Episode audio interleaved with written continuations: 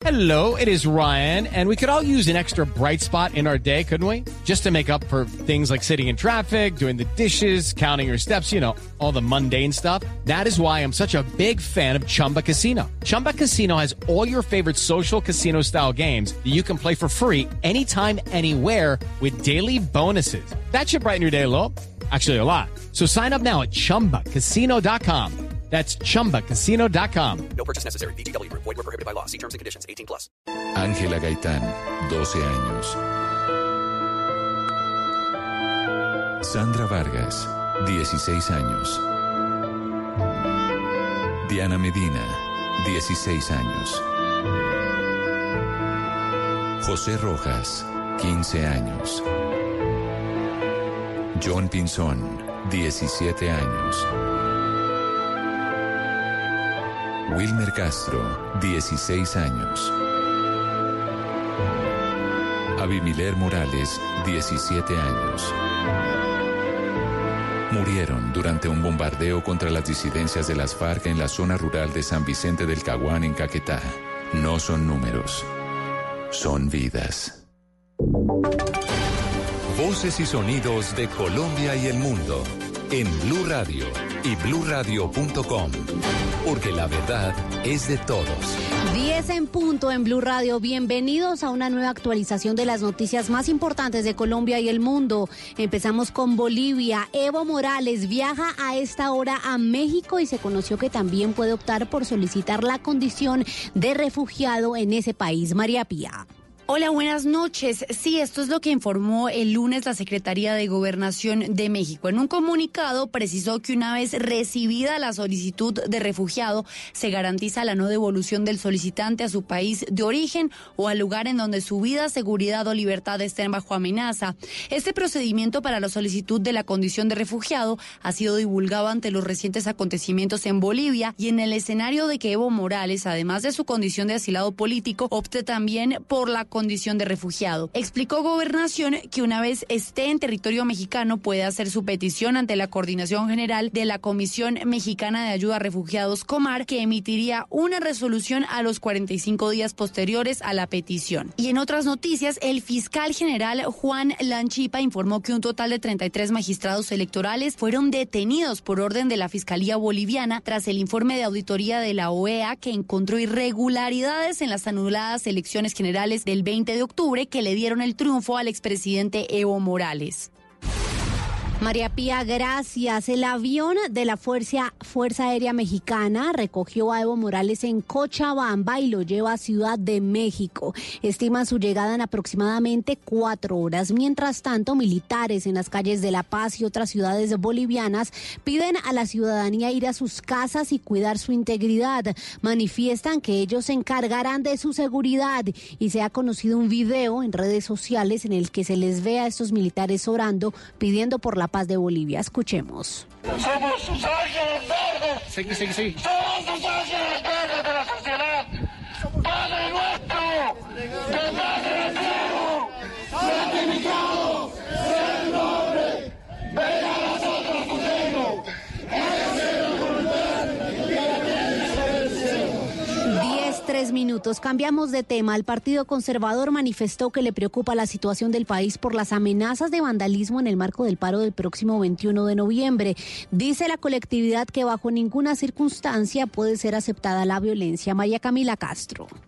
El Partido Conservador dice que les inquieta la situación de caos y de violencia que algunas organizaciones auspician cada vez que hay movilizaciones o marchas por motivaciones que algunas veces son francamente injustificadas. En Blue Radio, el presidente del Partido Conservador, Omar Yepes, aseguró que todo acto que sea contrario a la ley y que pueda afectar el orden público debe ser severamente sancionado por la ley. Porque es que los paros y las movilizaciones obviamente tienen autorización legal, la constitución mismo prevé eh, los derechos a, a marchar y a protestar. Lo que no se puede autorizar bajo ninguna circunstancia son los desmanes y los atropellos contra la propiedad pública y contra la propiedad privada. El Partido Conservador dice que el gobierno debería convocar a los actores de la movilización para informarlos en detalle sobre las gestiones gubernamentales cumplidas hasta hoy y para observar con ellos fórmulas tranquilizadoras sobre las inquietudes que los mueven. María Camila, gracias. 10, 4 minutos. En el Quindío, la policía confirmó un muerto y varios lesionados en accidentes de tránsito este puente festivo. Nelson Murillo. En materia de accidentalidad durante el puente festivo de la Independencia de Cartagena, en vías del Quindío, un motociclista perdió la vida cuando chocó contra un tractocamión en la vía Calarcá-Cajamarca. Además, hubo afectados por choques simples en vías hacia Finlandia y La Tebaida y 69 pruebas de alcoholemia con solo una persona sancionada. En materia de orden público, el comandante encargado de la policía en el Quindío, coronel Héctor García, confirmó a Blue Radio tres muertes violentas el fin de semana. Infortunadamente se nos presentan tres casos, uno en el municipio de Circasia, en el barrio La Esmeralda, el día domingo a las 9 de la mañana, y dos casos más, uno en la noche del domingo en la ciudad armenia y otro más en la madrugada del día de hoy en el corregimiento de Barcelona. Asimismo, para este martes se espera que las autoridades se pronuncien oficialmente sobre la captura de dos personas que estarían presuntamente relacionadas con el homicidio del líder indígena de la comunidad en Vera, Constantino Ramírez, ocurrido el 17 de octubre en zona rural de Calarcá. Noticias contra reloj en Blue Radio. La noticia en desarrollo. La Comisión Interamericana de Derechos Humanos felicitó hoy al pueblo de Chile por defender sus derechos y pidió a las partes entrar en un proceso por la paz, amor, comprensión y solidaridad que ponga fin a la ola de violencia en ese país.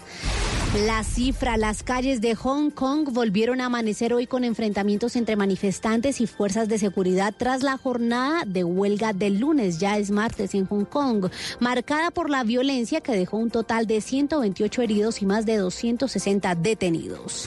Y quedamos atentos al gobierno de Perú que respaldó este lunes al equipo fiscal que investiga el caso de corrupción de Lava Jato en ese país, después de que su coordinador Rafael Vela denunciara que autoridades del Ministerio Público intentan apartarlo a él y al fiscal José Domingo Pérez de esta investigación. Muy bien, es todo en noticias, ampliación de estas y de otras informaciones en blurradio.com. Pueden seguirnos también en Twitter. Estamos como arroba Blue. Continúen con bla bla blue. El mundo está en tu mano. Escúchalo. Noticias de Colombia y el mundo a partir de este momento. Léelo, entiéndelo, pero también opina. Con respecto a la pregunta del día. Comenta. Yo pienso que ese código. Critica. Y sí, pienso que. Felicita. Vean que el pueblo lo está respaldando. En el fanpage de Blue Radio en Facebook tienes el mundo. Y un espacio para que compartas lo que sientes. Búscanos como Blue Radio en Facebook. Tú tienes mucho que decirle al mundo, porque en Blue Radio respetamos las diferencias. Blue Radio, la nueva alternativa. Activo, don Álvaro, permanentemente, claro, en nuestro ¿Él programa. está activo? Sí, señor. Y, y Esteban pasivo. Don, don- don Álvaro, explíquele que usted, que usted está permanentemente activo. En Mañana Blue y en Voz Populi. Y que no me metan esos cuentos con Esteban.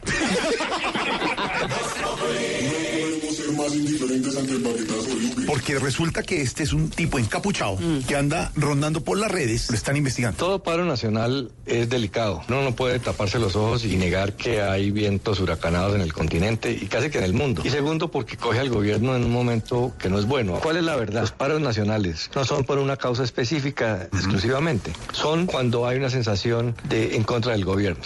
El gobierno del presidente Iván Duque es un gobierno abierto y demócrata. Porque Alfredo, Colombia es un país que es el país que está creciendo más en América Latina. Acabamos de pasar unas elecciones donde ganaron en su gran mayoría sectores que no son afines al gobierno del presidente Iván Duque. Entonces, ¿por qué piensan que aquí no hay democracia? Blue Radio crece y se fortalece con sus emisoras afiliadas en Colombia. Radio Magdalena, 1420 AM en Santa Marta. Radio Panamericana, 1140 AM en Girardot. Radio Catatumbo, 1150 AM en Ocaña. Frecuencia F, 1370 AM en Cúcuta. La Caliente, 1330 AM en San Gil. Sonora Cimitarra, 96.7 FM en Santander. Blue Radio crece. Blue Radio y bluradio.com. La nueva alternativa. Hoy en Blue Radio. Hola amigos, mi nombre es Julio Echeverry. Los espero esta noche al finalizar el puente en Bla Bla Blue. Eh, a las 10 de la noche nos vemos esta noche para que pasemos un momento muy divertido. Bla bla blue. Conversaciones para gente despierta. De lunes a jueves desde las 10 de la noche por Blue Radio y bluradio.com. La nueva alternativa. ¿Qué se requiere para una buena conversación? Un buen tema, un buen ambiente, buenos interlocutores, preguntarles a los que saben y dejar que todos expresen su opinión. Cada noche encontraremos los ingredientes necesarios para las mejores conversaciones en Bla Bla Blue. La manera ideal de terminar el día y comenzar uno nuevo. Aquí comienza Bla Bla Blue. Conversaciones para gente despierta. En vivo, desde el estudio principal de Blue Radio, en Bogotá, Colombia. Aquí está Bla Bla Blue. ¡Ey, ey, ey, ey, Colombia! ¿Qué dijeron?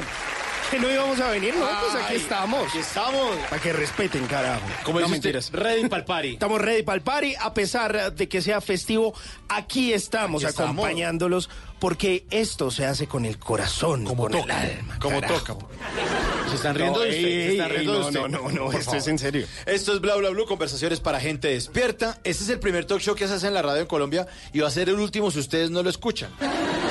Los que están en operación retorno, que están devolviendo, sí, si usted no lo escucha. No, no, rótela. Diga, dígale al compañero de Trancón, oiga, Ponga blue, ponga blue. ponga blue, Ey. ponga blue. Exacto, desde todos los lugares del país donde se estén devolviendo a, a sus casas, pues dice ponga blue, ponga blue porque vamos, siempre, siempre vamos de lunes a jueves de 10 de la noche hasta la 1 de la mañana, siempre en la primera hora de nuestro programa invitado especial. ¿El invitado ya está en el camerino, señor? Sí, señor, está, está más que listo. ¿Está Nos dijo como necesito una agüita, un tintico. Y yo dije, no, pues es- este tiene cara de que le gusta la guanábana. ¿Sí? Y le trajimos guanábana Ah, para bueno, que perfecto. mientras nos esperaba. Bueno, sí, señor. En la primera hora siempre invitado especial. En la segunda hora hablamos en serio. Siempre tratamos, tratamos de hablar en serio. Aquí en la segunda hora. pero- No, no, no vamos a hacer el intento. Vamos a hacer el intento. Hoy, hoy puede ser. Hoy puede ser, hoy puede ser ese día. Y en la tercera hora, eh, las líneas están abiertas para ustedes, para nuestros oyentes. ¿Qué está diciendo usted murmurando ahí? No, no, que, no, que sí, que nos llamen. Bueno, 316-692-5274, la línea de Bla Bla Blue, porque vamos hasta la una de la mañana. En Bla Bla Blue hablamos todos y hablamos de todo. Aquí todos los temas los ponemos sobre esta mesa, pero este programa no se hace solo, lo hace el grande, el Diego Garibello, sí, señor, el número 10 en la producción. Estamos listos, estamos ahora sí Eh, no, estamos ready para el party, estamos en vivo, papi. Estamos en vivo, entonces le damos la bienvenida al señor Carlos Vives.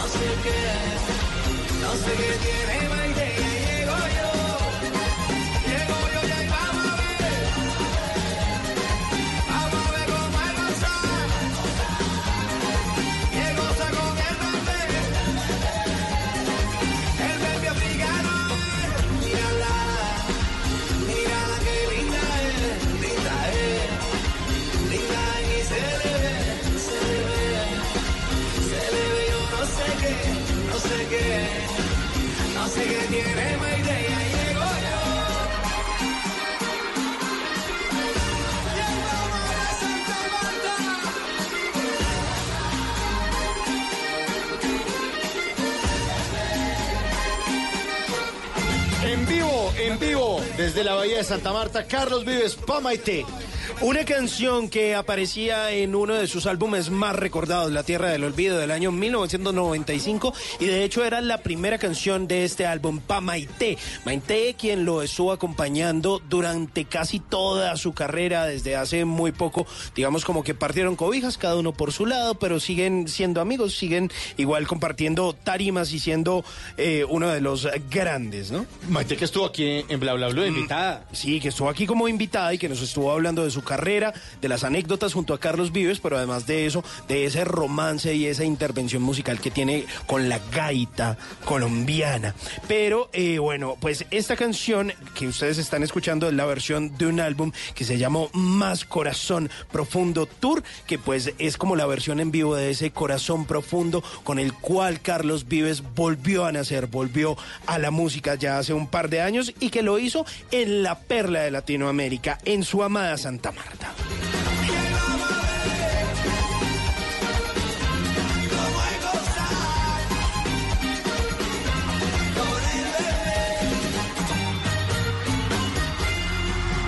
¿Ya está listo nuestro invitado, señor Sí, señor, está más que listo. Se comió toda la guanábana. Bueno, muy bien. Juicioso. El invitado de esta noche es un actor muy grande que se alejó de la pantalla chica. Es costeño, está viviendo en México y nos echó una manita porque es buen cuate y porque esta noche necesitamos ponerle algo de picantico Bla Bla Blue. Recibamos con un fuerte aplauso al señor actor, el gran actor Julio Echeverry. Gracias, gracias. Eh, muy buena la guanábana, ¿no? Eh, Buena, sí, ¿no? ¿Le súper, gustó? no. Hace rato no comía Pero guanábana. años sin comer guanábana. Está tan, de- está tan deliciosa. Ah, bueno, muy bien. Julio, bienvenido a Bla Bla Blue. Gracias. Oye, qué buen recibimiento. Además, recibiéndome con Carlos Vives, eh, con Rafa Escalona. Ah, como toca, señor. Como tiene que ser así como nuestros inicios. O sea, de verdad, muy contento de estar acá. Bueno, estuvo alejado usted de la pantalla chica, ¿no? Y, y- y- y- y esto debido a un problema de salud. Sí, sí, sí, pero hace ya como cinco años estuve por ahí unos dos, tres años, sí, problema de salud ahí bien harto. Como decimos, que no me iba a morir, pero sí estuvo Ah, bien. pero sí estuvo bien grave. Bien grave, bien ¿Y qué grave. fue lo que le pasó, Julio? Jugando fútbol, o sea, por hacer deporte, me caí y caí en el coxis en la- atrás y me un nervio se me bloqueó y cada vez que eh, se bloqueaba este nervio después de un tiempo de este golpe, parece que se me apagara todo el sistema nervioso, se descontrolaba totalmente el sistema inmune y eso me hacía... O sea, como, como el, el programa ha efectuado una operación no válida y se cerrará. Tal cual. Duro. Sí, o sea, todo el sistema nervioso se te apaga cuando se... Y no reacciona el cuerpo para nada. Nada, todos los órganos, el hígado, el riñón, todo te empieza a molestar, entonces no te vas a morir, pero sí es grave. Pero Entonces usted- tocaba reposar hasta que volviera y se conectara y volviera a arrancar. Y apenas usted se dio ese golpe, estaba jugando fútbol eh, y, y usted dijo, esta vaina es... No, ¿Es normal, normal. Jugando fútbol uno se cae, se golpea, le duele un ratico y sigue. Digo, pero usted quedó pensando, ¿qué es lo que me está pasando? No, ¿No? no porque no fue inmediato. O sea, como al mes me empezó O sea, le dio el dolor, se paró, dijo, nada, me recuperé. Sí, Y ya, eso fue un golpecito que me Eh, metí en un partido. Tal cual, tal cual. Y después al mes empieza el... el, el dolor, y empiezan estos síntomas fuertísimos que realmente es esto, te digo, era como si se apagara. Entonces el sistema inmune se vuelve loco y empieza a defenderte con, con el viento, contra el agua, contra la brisa, contra todo, y se enloquecen y empiezan a atacar todo. Entonces empieza, y el nervio se apaga como si se apagara la luz, se queda uno sin energía. Pero se quedaba ahí, ¿qué? Sentado... sentado con dolores, con ardores, con alergia, como si tuviera la alergia más profunda. Bueno, estaba grabando una novela la primera vez que me dio. Tuvimos que salir corriendo desde aquí, precisamente de Caracol, corriendo como si me hubiera dado un infarto. O sea, los ojos se me aguaron, se me, él me dolía un brazo, me dolía todo el cuerpo. Llegamos a la clínica, estuve dos horas y los médicos no encontraban nada. Y de ahí en adelante llevo, duré bueno, llevo todavía porque todavía sigo el tema de exámenes y exámenes y nunca encuentran nada, los médicos nunca encontraron nada. Hasta el año pasado en México, un quiropráctico fue el que descubrió, me dijo, no, tú lo que tienes es que tu nervio se está cortando la energía y obviamente por eso se te debilitan todos los órganos y parece que te diera una alergia, pero no es alergia. Tu sistema nervioso se enloquece y empieza a defenderse contra todo y eso te crea una picazón en el cuerpo. ¿Y qué tratamiento hay para eso? Pues ahorita sigo un neurólogo y tengo un doctor biomolecular. Él es el que realmente creo que me va a curar, ya, porque ya me ha bajado. O sea, creo que con los años, con todo esto de la quiropraxia y todas las homeopáticos y todo esto, creo que lo han mejorado mucho el sistema nervioso, ha bajado los primeros dos años, por eso no volví a actuar durante esos años, porque de verdad era muy fuerte y no, no, no, no, o sea, me debilitaba, no podía caminar, no podía mover el cuerpo, si las, la ropa me la tenía que quitar. Me fastidiaba la ropa. Dos años así, muy fuerte, muy fuerte. Entonces decidí y ahora ya me ha ido mermando poco a poco. Y ahora estoy muchísimo mejor. ponle tú que estoy a un 90% mejor, falta un 10%. Ya con los neurólogos y con este doctor creo que ya, eh, por- pues ya estoy tranquilo, ya mi vida está activa, normal, tranquila, sin problema, pero yo creo que ya puedo, hay días, por ejemplo, el frío a veces me arde el cuerpo, ropa, olores, y me toca, yo por, por sitios donde venden perfumes no puedo pasar porque enseguida se me alborota impresionante. Wow, qué curioso eso. Sí. Oiga, y, y luego de esos dos años que estuvo tan grave, ya cuando usted dice, uy, ya como que estoy listo, ya como que, bueno, Ya, toca, toca vol- volver a toca actuar, volver, toca sí. trabajar, Sí, además. obvio. Obvio, porque además ustedes, bueno, ustedes saben, o sea, lo que uno le gusta, eso le sabe. Entonces yo Claro, ya aquí estamos a esta hora un lunes. Sí. Díganos, díganos. Tal cual. Entonces sí, llegó un momento en que ya dije, bueno, ya de verdad no estaba al 100, pero sí estaba muchísimo mejor, ya estaba... Entonces dije, no, voy a empezar a actuar nuevamente y regreso a Bogotá, porque realmente me fui a vivir a, a Barranquilla, luego a Cartagena y finalmente a Cali, donde mi familia, y allá donde me quedo más tiempo, y de ahí ya regreso. Y bueno, tengo la, la fortuna, bueno, la bendición de Dios, siempre digo, porque yo creo que es así. Creo no, estoy seguro que fue así. Y me sale este trabajo inmediatamente en México y bueno. Qué bueno. Además, estuvo buenísimo. Bueno, pero devolvámonos un poquito para atrás, porque ahí nos está hablando como de ese eh, de ese reinicio de su carrera, luego de que la cosa estuvo ahí como sí, que sí. medio grave. Pero volvamos al inicio, al inicio, al inicio. ¿Usted qué? ¿En el colegio hacía parte como de esos grupos teatrales? ¿Era el, el pelado histriónico del salón? ¿O, o cómo usted se fue No, involucrando con el- todo este tema? ¿o yo qué? Era el vago del salón. ¿El- ¿Era el que sacaban del salón y Pero toda la vaina? primero elemental me echaron del colegio. ¿En serio? Sí, yo creo que soy el único que le pasó eso en la vida. Uy, no, pero ese es un récord. Uy, pero Sí, sí, sí. Usted entra a, Caspita, caspita, ¿no? a, la, Sí, a la- a la galería de grandes, grandes amigos Sí, míos. sí, sí. claro. Ahí se puede saludar con Mauricio y toda la Yo creo que allá lo vi en la galería, creo que allá estaba. Yo, Bueno, me, yo me tiré dos años seguidos. Yo- ¿Usted, no, yo- ¿Usted no? Todos. ¿Todos? Todos. No, este man, este man me va ganando.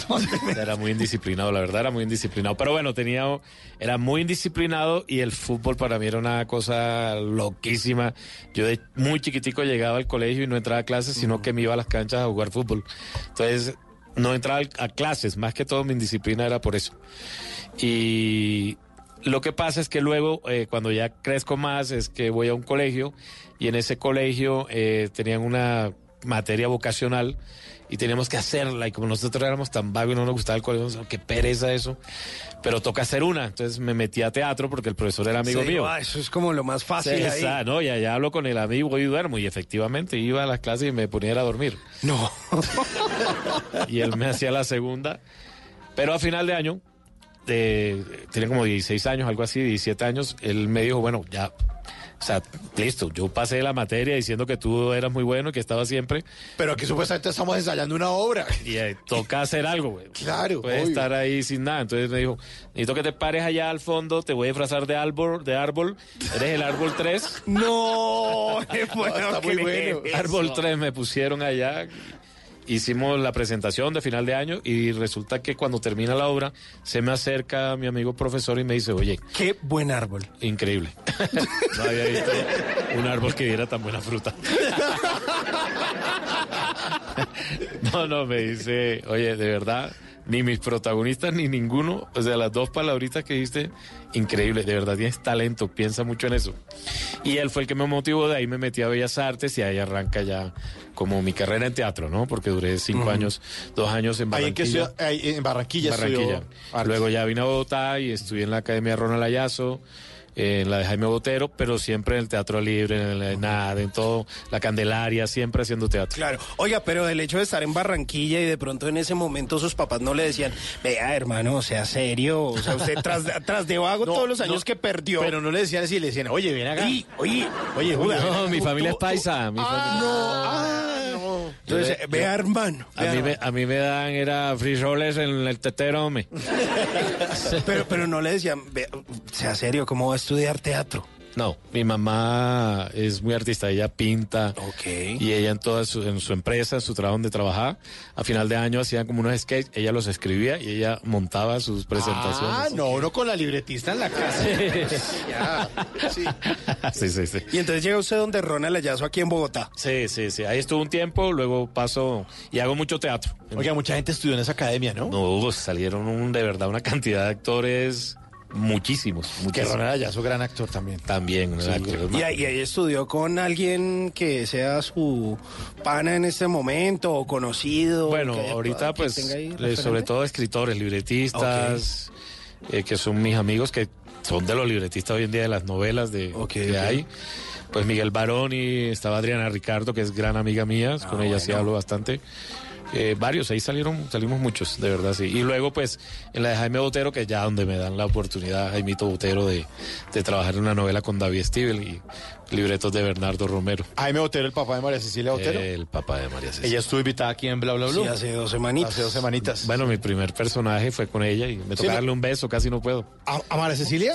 ¿Y por qué casi no puede? Pues que el papá le- es el director de la academia. Eh, que, ojo, le mete la lengua. Cuidado. El marido era el director de Ah, pero- Caballo ah, bueno. Claro, Steven. David Stivel, claro. Que en paz descanse, sí, claro. Entonces María Cecilia en esa época era una mamacita y en esa novela. en Y todavía especial. sigue siendo muy No, linda. todavía, No, pero en esa, en esa era la mamacita, así impresionante. Y salía mamacita además. Y me tocaba una escena donde tocaba darle un beso y yo no podía y me decía el director, que le des un beso, no importa que sea mi mujer, no sea... Estás actuando. Sí. y yo no puedo, es tu mujer, ¿qué hago? Esta noche aquí con el besucón Julio Echeverri. Bla Bla Blue.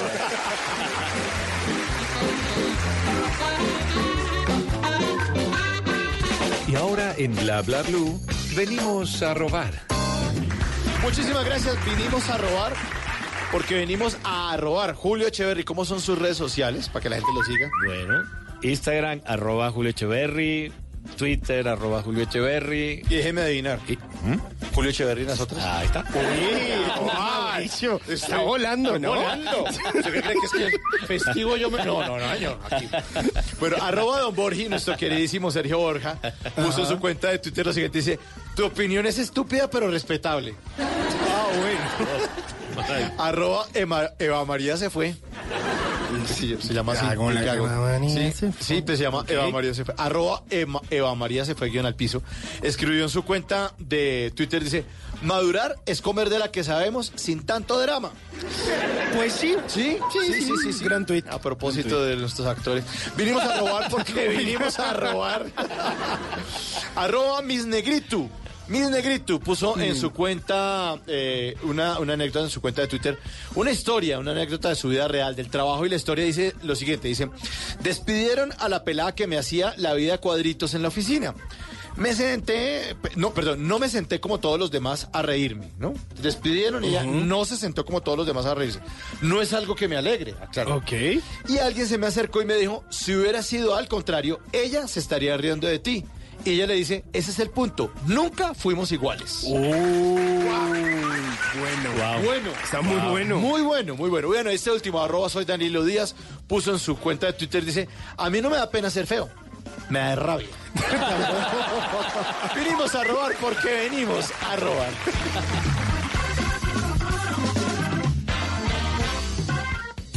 Bla Bla Blue. Conversaciones para gente despierta.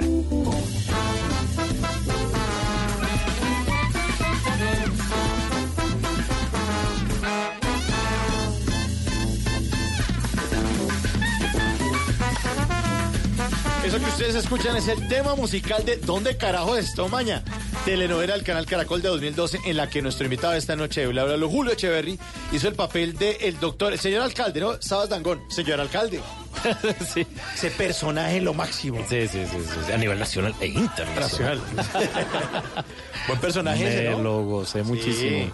muchísimo, much- Bueno, es que la verdad he tenido muchos personajes a lo largo de mi carrera que me he disfrutado y que la, ha, ha tenido la fortuna de que sean novelas exitosas. Pues imagínate empezar en Caballo Viejo, que esa época era lo máximo. Chupeteándose a María Cecilia Botero. Chupeteando. Así, suave. Luego Escalona, con todo este combo de Carlos Vives y toda esta gente, canciones. Y bueno. Guajira. Guajira. Y luego, no, no, son muchísimas, de verdad, y he tenido la fortuna de que han sido exitosas las novelas. Y en Umaña, pues nos la gozamos muchísimo, muchísimo. Uy, es que ese, ese alcalde era demasiado chistoso. Hay unas escenas chistosísimas. En una salgo en pelota. Además, en mi vida yo había salido en pelota. ¿Sí? Pero total, total, total así. Sí, total. Y le sac- total. pero le sacaron las nalgas. Las nal- espaldas, claro, sí, las Televisión nalgas. Nacional van a sacar ahí. Sí, no. tampoco. No, y no, después quién tampoco. se aguanta ya las mujeres, lo que pega. Ya, su- suficiente canal. con todas las fans.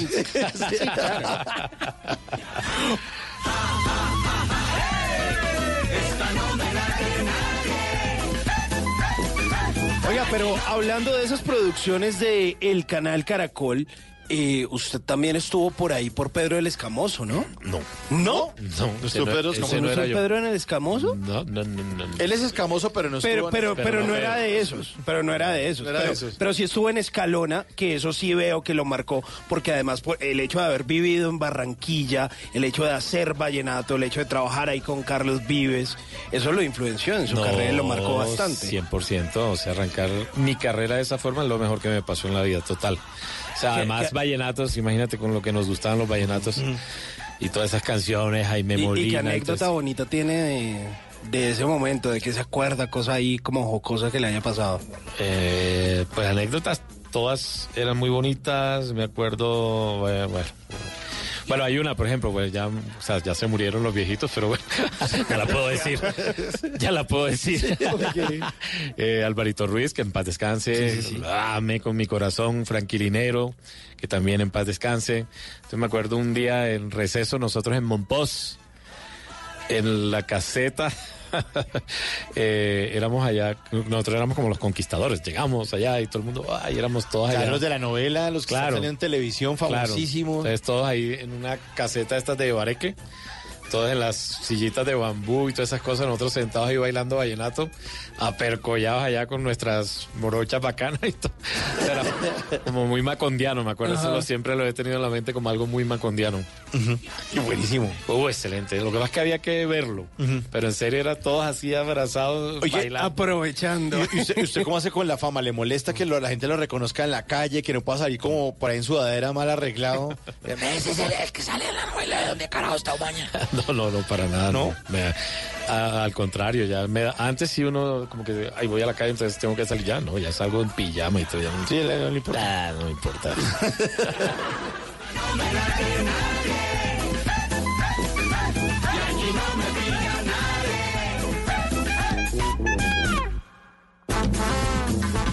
¿Dónde carajos está Julio? Aquí está, aquí está en Bla Bla Blue. Oiga, Julio, traemos una grabadora. eh, aquí le vamos a meter el cassette. Eh, devolvemos. eh, a ver, ¿a usted qué le gustaría retroceder para volver a darle play en su vida, en su carrera, en su vida personal, en su vida social? ¿Qué le gustaría devolver y darle play? ¿A qué le gustaría? Puta, buena pregunta. Ah, ah, o sea, aquí hacemos buenas preguntas. No, sabes que me hubiese gustado devolver el cassette, pero que fuera en esta época. Me hubiese gustado ser futbolista, pero en esta época. ¿Sí? Sí. Yo jugué en el junior juvenil de chiquito. ¿En, ¿En qué divisiones Sí, estuvo? En la juvenil, en las infantiles. En las Infantil. infantiles. Sí, jugué en el Romelio Martínez, jugué tres partiditos allá. Ah, carajo. Sí, sí, sí, hice gol y todo en el Romelio Martínez. Muy elegantísimo. Oh, ¿Y dónde le hubiera gustado jugar en esta época? Eh, sí, por ahí en el Real, obvio, en el Barça, algo así por el estilo.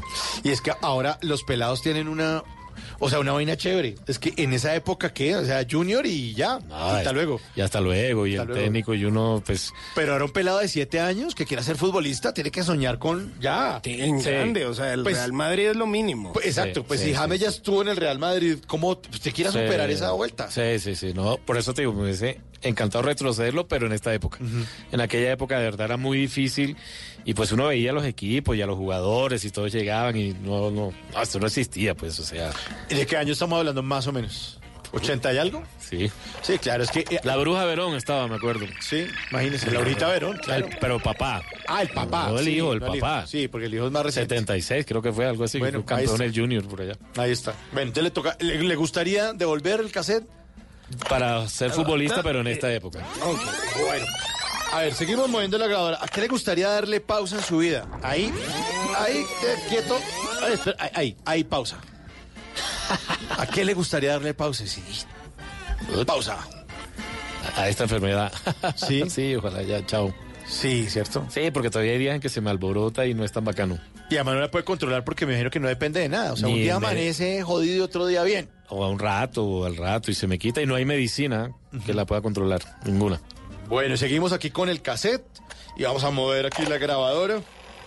Aquí eh, y paramos. Ahí, ahí, Ah, ahí, ahí, ahí. Bueno, ¿qué, ¿qué le falta por grabar? ¿Qué le falta por darle rec en su vida? Puta, muchísimas cosas, muchísimas. De hecho, en estos días voy a Barranquilla a grabar una serie nueva y voy a grabar un personaje que, que fíjate, no había pensado, pero cuando me lo ofrecen digo, wow, quiero grabar ese personaje.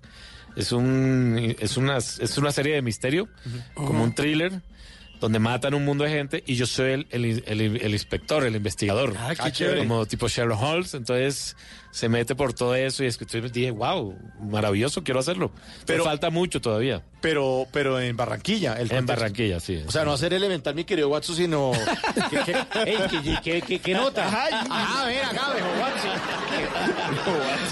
Ni siquiera guaso, Sí. como guaso. ¿Y, y con, y con quién va a grabar esa serie? ¿Qué, qué combo hay ahí o qué? Sí, es un combo, es una coproducción España, México, de hecho Telecaribe, que me parece impresionante. Wow, Telecaribe está con estas... buenísimo. Sí, con Los estas canales alianzas. regionales se la están metiendo todas No, no, a la no. serie. Increíble, increíble. O sea, esta es una coproducción bueno. muy grande. Por ejemplo, uno de los actores que viene se llama Julián Gil, que es un, uno de los grandes actores en México, de las figuras grandes de México. Viene el director del Señor de los Cielos, va a dirigir. Y vienen muchos actores de República Dominicana, Puerto Rico, de muchos países. Y Colombia también van una cantidad de actores bien importantes. Qué Bueno, chévere. está, ajá, mi querido Junior. Sigue la música en bla bla bla. A propósito de Escalón, aquí está el testamento con Carlitos Vives.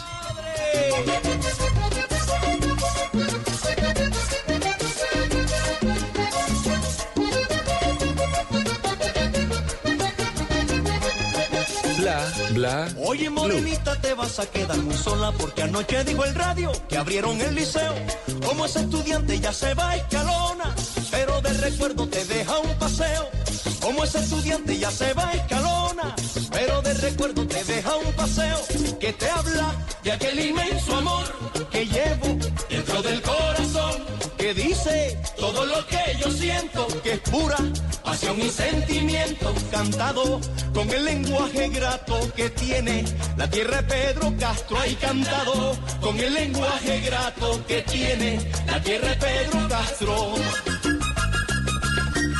¡Ay, hombre!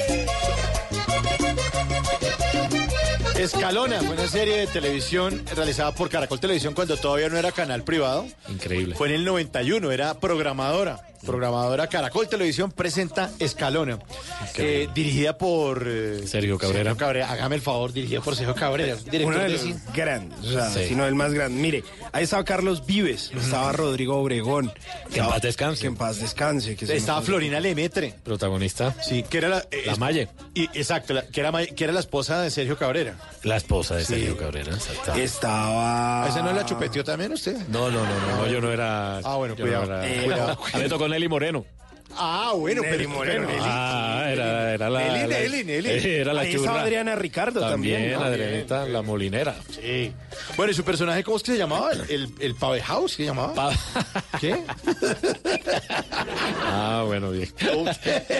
Eso es francés, mi querido. ¿Sí? ¿Cómo es que es? Paballó. Paballó. Sí. José Pablo. De hecho, me acabo de encontrar a la hija aquí afuera de la, del- de la vida real. ¿Ah, sí? Claro, o sea, el José Paballó era el mejor amigo de Rafa Escalona, uno de los mejores amigos de Escalona en esa época. Y existía en la vida real y obviamente nos conocimos con todos ellos. Y aquí conocí a Vicky Paballó, me la encontré ahorita. Vicky Paballó, la, la hija de muy famosos allá en Valledupar.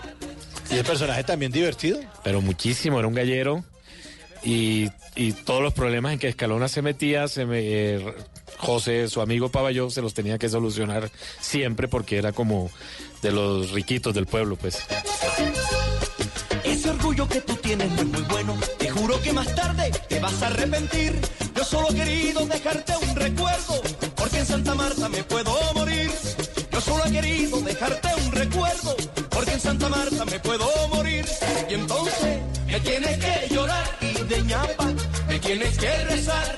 Claro, te tienes que poner traje venga, que aquí estamos hablando fuera del micrófono una cosa chévere. Usted decía que, que Vives no quería ser vallenato en esa época, 91. Sí. No le sonaba, ¿no? Carlos era muy rockero en esa época. Claro, él hacía publicidad y todo. Sí, todo sí, y él, ¿no? y él estaba en Puerto Rico en esa época viviendo y, y tenía casi que preparado su disco de rock con el que iba a volver a, a lanzar, pero esto se le volvió una cosa brutal. Claro, y en el 93 fue cuando lanzó, lanzó los clásicos de la provincia, que fue como antojado por, por claro, Escalona. Claro, no es que esto cuando nosotros terminamos, bueno, en mitad de Escalona, no me acuerdo, lanzaron como un disco y fue como que hagamos un disco ahí, pues de ellos, ¿no? Por hacerlo y resulta que se le volvió un tremendo disco y ganó premios y de todo en un mes. Se había ganado muchísimos premios y muchas cosas, entonces creo que eso le hizo a Carlos como replantear un poco lo del rock en ese momento. Porque él estaba clavado del rock, ¿se acuerdan? Sí, Le claro, encantaba. le eso. Toda la vida le ha gustado, de hecho. De hecho, él combina el rock con el vallenato. Claro, rock de mi pueblo. El rock de mi pueblo. Exacto. No deja de hacerlo. Sí, sí, sí. Increíble, ¿no? ¿Cómo No, le cambia a no. uno la vida? Además, porque vives queriendo ser estrella de rock, ¿no? se aparece esto y, sí, sí. y la revienta por otro suena lado. la flauta por ahí, pues. Y, además es- de pronto pudo haber sido otra estrella más de rock seguramente, o estaba en esa competencia de años 90 contra Soda Stereo, Sí, sí, sí. Aterciopelado está haciendo cosas raras, ¿no? Eh, jodido. Sí, sí, sí, sí. sí. Compítale a Miguel Mateos, a Sí, Nenitos Verdes, exacto. a Duncan Du. En cambio, él hace una cosa que es totalmente original, genuina. Nada sonaba a eso. No, no, no, no. Y la reventó. No, y además creo que se dio el gusto porque lo que hizo fue, o sea, le encanta el vallenato, como nos encanta a todo el mundo hoy en día. Ya uno no puede decir que el vallenato le gusta solo al costeño. El No, vallenato le gusta a no, todo el mundo. Y, y combina eso con el rock, o sea, él hace la fusión que de verdad le gustaba, lo que le apasionaba, y junta dos de sus pasiones en la música y, y mira lo que hace, increíble. Qué bueno, usted también parte de esa historia, Julio. Sí, claro, Sí, muchísimo, muchísimo, porque lo vivimos juntos y vimos nacer a Carlos con esta música, con todo esto. O sea, juntos estuvimos muchas veces. De hecho, nosotros fuimos los primeros que cantamos en la tarima Alfonso López, ¿cómo se llama la tarima? Sí, Alfonso López. Allá en Valledupar, la- esa la, en ese momento la regaló la casica y nosotros la inauguramos cantando las canciones de Escalona. Carlos cantaba y nosotros asa- atrás le hacíamos un mal coro, que yo creo yo, yo creo que por eso nunca nos volvieron a invitar. Los destemplados. Pero total. poner traje negro, aunque no guste de él. Y entonces te vas a arrepentir de lo mucho que me hiciste sufrir. Ay, entonces te vaya a arrepentir de lo mucho que me hiciste sufrir.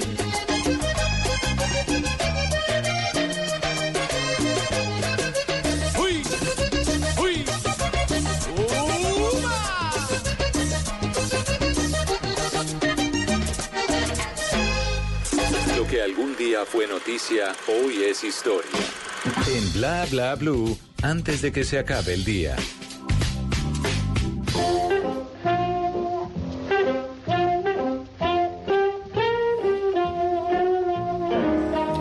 Antes de que se acabe el día, vale la pena recordar que un día como hoy, pero del año 1976, nació Leonardo DiCaprio. Su madre lo llamó Leonardo porque cuando estaba embarazada y mira una pintura de Leonardo da Vinci en un museo, Leonardo DiCaprio dio su primera patada. Se inició apareciendo en varios anuncios publicitarios y con 14 años realizó comerciales para juguetes y películas educativas. Su primera película fue Critters 3. eh, Después trabajó en Mi Vida como hijo, cuyo director fue Robert De Niro, uno de los personajes que más admiraba en Hollywood. Luego reapareció en Rápida y Mortal y continuó con los diarios de básquetbol y Fuego y la Sombra. Vendría a la fama mundial con el papel protagónico en Titanic, ganadora de 11 Oscar, y luego eh, con El Hombre de la Máscara de Hierro. Tras rodar con Martin Scorsese, Pandillas de Nueva York y luego El Aviador, pues recibió un Globo de Oro a Mejor Actor en el año 2004. El 12 de enero del 2014 recibió otro Globo de Oro como Mejor Actor por su papel histriónico y talentosísimo en El Lobo de Wall Street.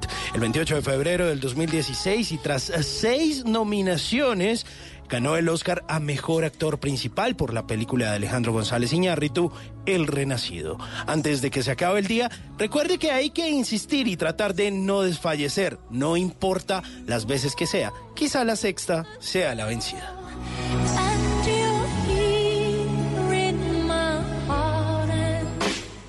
Nunca te irás a la cama sin aprender algo nuevo. Bla bla blue.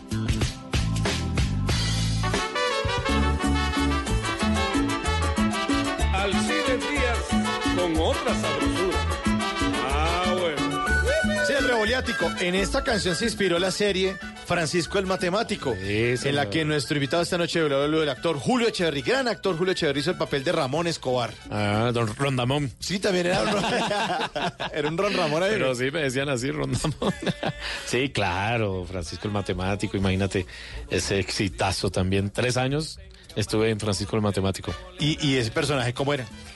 Bueno, este era un, un- una persona muy humilde, era un, bueno, un, un- ya se me olvidó, güey, ya se me olvidó, pinche. No manches, cabrón. Por estar allá en cabrón, México. Claro, pues es que no sé cómo decirlo. bro. ¿Era, era qué? Un, un- albañil. Ah, un albañil. Un albañil. Sí. Entonces. ¿Qué iba a decir? ¿Un fontanero? Sí, sí, sí. ¿Qué onda, güey? Oiga, ¿usted hace Fontanero. cuánto, cuánto está viviendo en México? ¿Hace cuánto tiempo? Llevo dos años en México. Y ya, pegó. bueno, era un fontanero. Entonces era un fontanero. Un fontanero, güey. Fíjate, fíjate que yo llegaba. Eh, y el- lo durísimo de esta trama, que de verdad quiero decirte que es una de la, la serie en que más yo salía con dolor de cabeza todos los días de grabar. Porque era un drama diario. O sea, él vivía, era un padre soltero, vivía con sus dos hijos. Su esposa era una prostituta que en algún momento lo abandonó. Él se queda con los dos hijos y le toca vivir, además de tratar de sacar a sus hijos adelante con un trabajo muy difícil, eh, la vida de estos niños, la juventud de la preadolescencia, que se metían en mil problemas, drogas, alcohol, la niña, eh, que el otro se la quería tal, el otro también, que el embarazo, que la cosa, de verdad, porque fue, acuérdense que Francisco era muy basado en cosas de la vida real, en Sí, historias sí. de la vida real, entonces, de verdad era muy dramático, era Y muy era con- bonito. y era con un amigo suyo, ¿no? Con Yuldo. Claro, mi pana, sí, sí, sí, sí, Yuldor, claro. Era el productor, ya después fue productor. Y sí, el trabajo de verdad era muy bonito, muy fuerte, pero muy bonito. Buen personaje.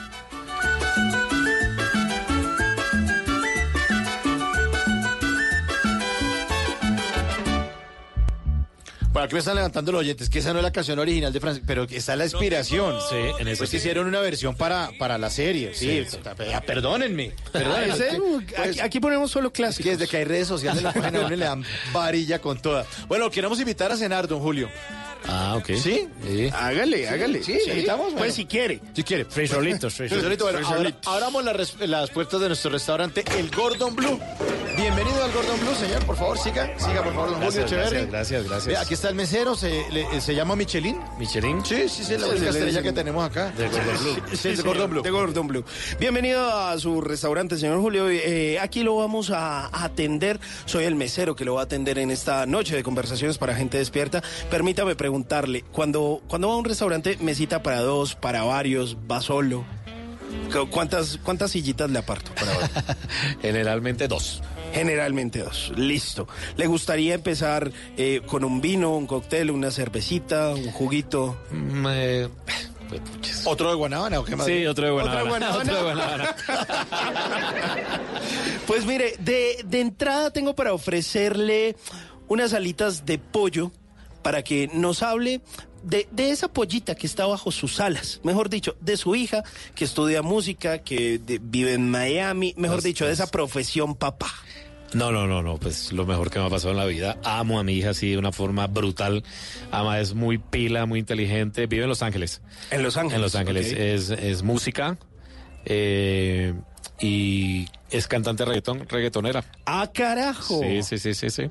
¿Y desde hace cuánto se dedicó al reggaetón? eh? No, fíjate, de los 15 años, fíjate, en los 15 años le gustó el reggaetón. Y. Eh, y, se, y compone, y desde los 15 años compone sus canciones y canta reggaetón y, y bueno, tiene una influencia de hip hop allá en Los Ángeles. Eh, ahorita, pues imagínate, entró a la escuela de música hace un año. Yo, yo siempre la tuvimos pues con la mamá en la escuela de, de actuación, la de Walt Disney. Siempre estudió allá, la estudió Britney Spears y toda esa gente. Uy, qué elegancia. Sí. Sí. Porque vea, Entonces allá estudió siempre, yo quería que fuera actriz y como a los 15 años me decían, no, pa, quiero ser música. Y yo, bueno, dale. Y ahorita está estudiando en una escuela donde sus compañeros son los hijos de los Rolling Stones y una cantidad de gente, entonces... Opa. Claro. Sí, sí. Entonces ahora eh, se supone que yo le estaba colaborando, pero ahora me dijo, no, pa, ya no es necesario. Ahora tengo con mis amigos, armamos grupos, entonces uno es productor, el otro es músico, el otro no sé qué, yo compongo, canto, tal. Y entre todos se están apoyando y van a empezar a lanzarse cada uno en sus géneros, apoyándose todos. Pero están haciendo billetico allá con, con presentaciones y eso. No, todavía no. Todavía no. Estoy esperando, estoy esperando. Pero ojalá que le, que le rinda, que sea pronto, que sea Que pronto. mande esa vaina por. Que pegue aunque sea un villancico, algo, pero, pero rápido. Estamos necesitando ese giro. Bueno, de plato fuerte le tengo una frijolada con amigos, mejor dicho, eh, con frijoles, aguacate, chicharrón, huevos, carne molida, platanito, chunchullo, una buena frijolada, para que nos hable de, de esos buenos amigos que usted tiene, como Lincoln Palomeque, como Yulder Gutiérrez, como el Negro Salas. ¿Cómo son esos parches con sus amigos? Sí, no, no, no. amigos, amigos, amigos de verdad del alma. Parche, comemos muchos frijolitos, mucho, todo eso de verdad. Eh, siempre estamos apoyándonos, siempre estamos los unos que los otros pendientes. eh, nada, y somos muy buenos amigos, nos reunimos mucho, hablamos, comemos. Siempre estamos juntos, de verdad, somos un Y, buen y grupo allá en. México también se ven y todo. Bueno, fíjate que Lincoln ha viajado como unas dos, tres veces y cada vez que va, directamente estamos allá, nos vemos todo el tiempo.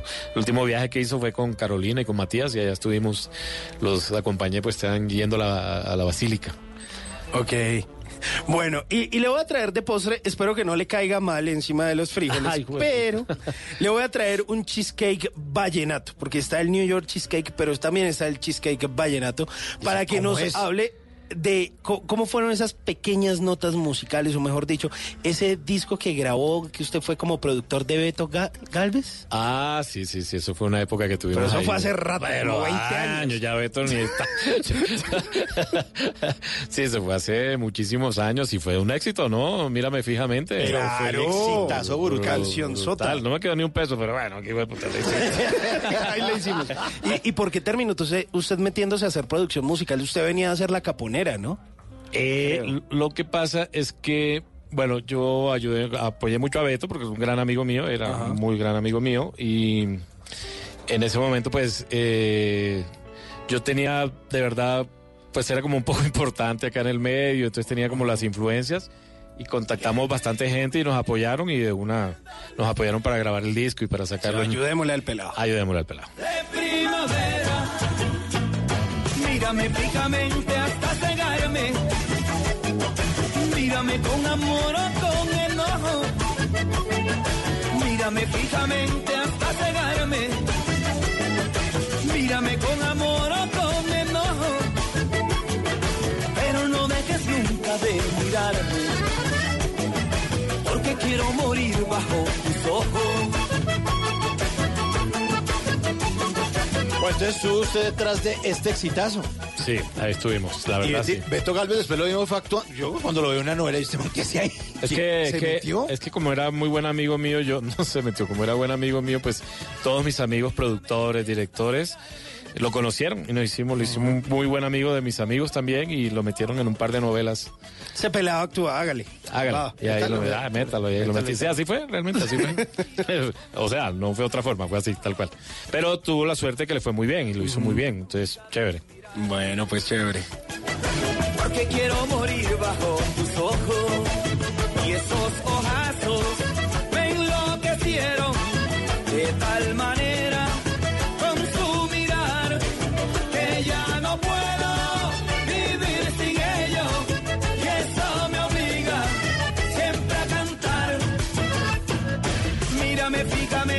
llegó, este, llegó Julio aquí a armar recocha. No, pues ya, sírvalo. ¿Qué carajo?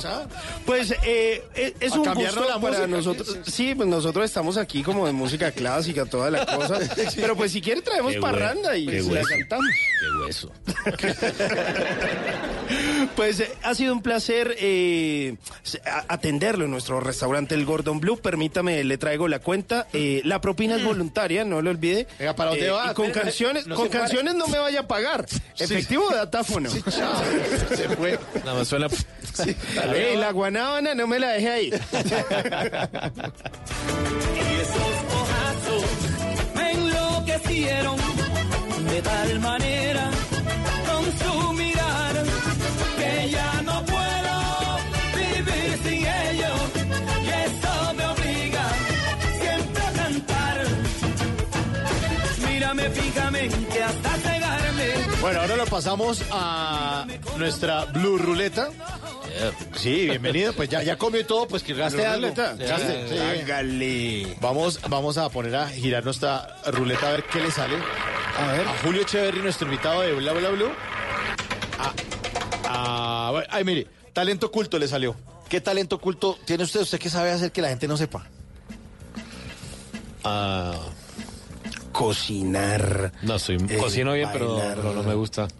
No, el fútbol, el tenis. ¿Tenis también? Sí, también. ¿Y, y de qué juega? ¿De qué juega en fútbol? Eh, Pensé que en tenis. Yo también. Yo, también, yo me quedé pensando en tenis. Me ¿Cómo gusta, dice ¿para que juego? No, pues juego. No sé, juego una de- raqueta. juego, juego de dobles. Una raqueta de vez en cuando. ¿no? Soy la pelota. No, hoy en día soy palomero profesional. Palomero profesional. Ah, gran posición, por Sí, favor. total, o sea, Pero a pesar de- del golpe y todo eso, ¿sigue jugando o no? es que es muy jodido no de poder. dolor tan, tan No, duro. es muy difícil no jugar, de verdad. O sea, yo veo un balón y uh, como así, eh, detrás del balón. Fútbol es lo máximo. Bueno, echemos otra vez la ruleta a ver. A ver, a ver, ruédela. Eh, ay, eh, oso peludo le salió. Oso peludo. ¿Qué oso ha hecho en la vida? Puta, muchos. ¿Sí? Sí. Que pueda contar ahí. A ver, ¿qué puedo contar? Oso. Pues aparte de pelotarse en la Sí, novela sí, esa. sí, sí. No, no me acuerdo, pero he hecho muchos osos. ¿Sí? Sí, muchísimos. Uf. Uno, u- sí, uno cuando está al aire y cuando está en frente a unas cámaras está expuesto a todo. Pero a todo, y no solo la cámara. de ¿Se le ha olvidado la letra? Se me ha olvidado la letra. Ya no, ya no. Pero antes sí, varias. Bueno, ah, bueno. Mi primera novela, que fue Caballo Viejo, me tocaba mi primera escena, era con Carlos Muñoz al lado, María Cecilia al lado, Luis Eduardo al lado. Yo era el primíparo, primíparo, muy primíparo, de verdad. Estaban todos los duros. eh, Margalida, estaba Consuelo Luzardo. O sea, eran todos alrededor mío. Y este eran libretos de Bernardo Romero. No sé si ustedes alguna vez. Claro, claro, Romero Pereira. Bueno, Bernardo, sí, pero espérate y te cuento lo que te iba a contar. O sea, los libretos de Bernardo, cada parlamento de los actores era casi una cuartilla entera. O sea, eran grandísimos los parla- Panelazo. panelazos, pero panelazos. Largo y largo. Y este personaje mío hablaba al revés, además de panela, al revés. Mi primera vez alrededor de todos estos actores, dirigía David Steve, el Bernardo, no, pues imagínate yo. Y me y Carlos Muñoz me hacía una pregunta, yo tenía que contestarle hablando al revés y no fui capaz, no fui capaz, es- casi me tiro al río Magdalena y salgo nadando. No fui capaz, eh, David vino, habló conmigo varias veces y me tocó hacerlo por pedacitos, pedacitos, pedacitos, pedacitos. No fui capaz de hablar. Y delante de todos y el primíparo. Ni primi, o sea, ¿Y, y lo miraban rayado? no, todos me dirán como que pobrecito lo van a matar. Sí, bueno, última, última, última bolita, a ver, ¿qué le sale? A ver, una película que se pueda repetir mil veces. Pues, o sea, la tenemos recién y el guasón me la repetiría 100 millones de veces. ¿Cuántas lleva? Llevo dos. Yo también llevo dos. Sí, pero, también creo sí. que la voy a ver unas también, cuatro veces. Sí, más. también. Y cuando la pongan en cable, va a ser inmamable Eh, ver. No, sí, total. Qué buena para- película, ¿no? Para mi gusto es un clásico del cine mundial. Mm. Es una cosa impresionante, sin meter pues la brillante actuación de, de Joaquín Phoenix. Increíble. ¿Y, ¿Y qué le dejó el guasón? O sea, ¿qué lo puso a pensar cuando No, salió no, de, la, no, de la no. sala de cine que dijo, "Jue- Los primeros 20 minutos ya uno está pensando. O sea, hay, yo creo, en el mundo, un 60% de seres humanos que viven lo que vive el guasón en, en la vida real. Sí. O sea, es increíble, pero hay mucha gente que vive de esa forma, mucha gente que se suicida, que uno no sabe que se suicida por vivir de esa forma, por ser un anónimo en el que mundo. la vida es dura, ¿no? La La vida es muy es dura dura y la gente no lo cree y uno ve una historia esta y uno dice, wow, eso es la vida. Así Pues aquí, es. aquí hemos hecho incluso eh, segundas horas de este programa de Bla Bla Blue hablando de eso. Una vez lo analizamos y vino un psiquiatra, Ricardo Angarita, gran invitado aquí de Bla Bla Blue.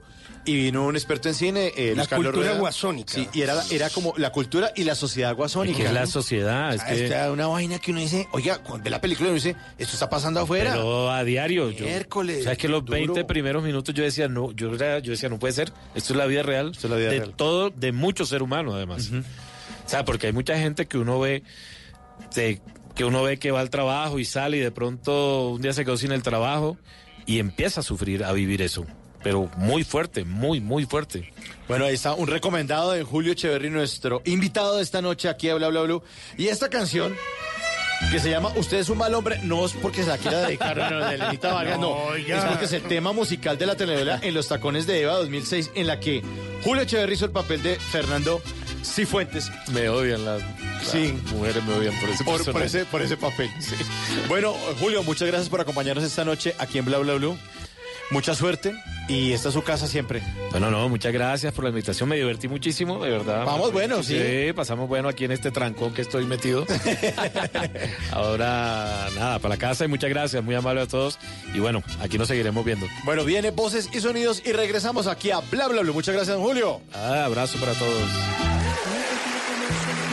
como lo conozco, lo conozco yo. Pocos han probado esa hiel amarga que hay en su interior. Pocos adivinan que guarda soberbia en lugar de amor. De mis desengaños todos estos años es testigo Dios. Usted es un mal hombre, sin nombre, señor. Usted es un canalla que abandona sin razón. Es el fiel prototipo del cinismo y del rencor. Usted es una copa que guarda veneno en vez de licor. Usted es un mal hombre sin nombre, señor. Es un cruel egoísta, masoquista, es un traidor. Usted se siente ufano, destrozando una ilusión. Es ese vil payaso que rompió en pedazos a mi corazón.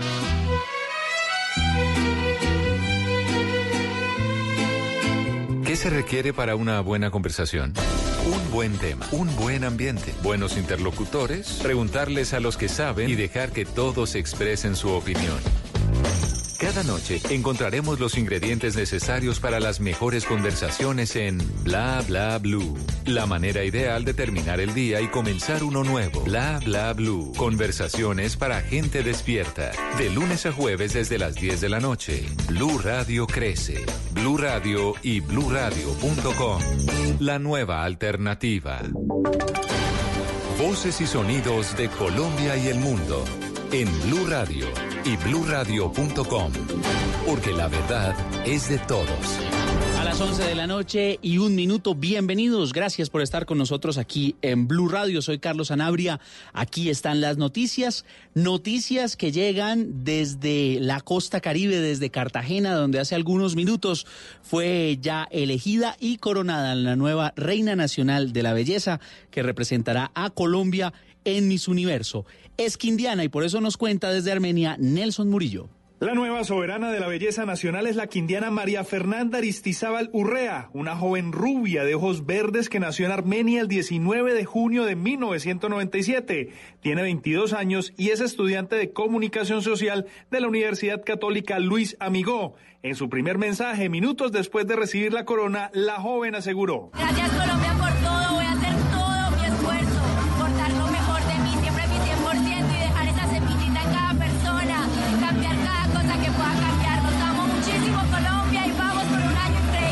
Esta semana se espera que la joven regrese a la capital del Quindío para su recibimiento y reconocimiento, ya que esta es la primera vez que este departamento se alza con la corona nacional de la belleza.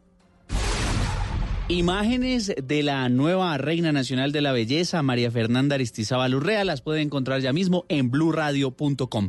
Cambiamos de tema. En el sur de Bogotá hay preocupación en la comunidad por los recientes casos en los que se estarían utilizando niños de 8 y 10 años para robar. ¿De qué se trata, Diana Camacho? El caso más reciente se presenta en el sector del Danubio, en la localidad de Usme. Las cámaras de seguridad registran cómo una mujer utiliza a una menor de edad para sacar productos de un establecimiento comercial. Andrés Roballo, propietario del local robado. Eh, De robarse una, no quedó contenta y ya como vio que estábamos embolatados, o sea, volvió y cogió la otra. Entonces, Usando menores. usando los, usó los menores de edad y especialmente usó la niña. Los habitantes de Usme aseguran que esto se volvió común. Menores de edad que son usados para robar. Solo hace unos días en otro establecimiento un menor sirvió de distractor para que un hombre aprovechara para llevarse algunos productos.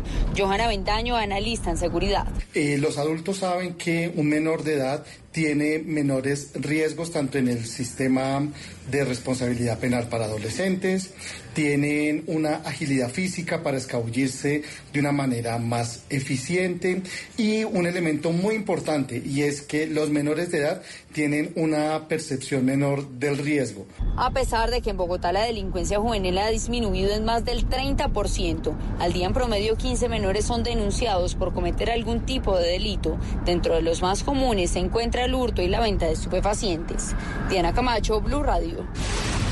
Y mucha atención a esta cifra, por lo menos 300 mil venezolanos podrían estar viviendo en Antioquia para finales del 2020, estimación que hace el proyecto Migración Venezuela y del que nos cuenta Valentina Herrera.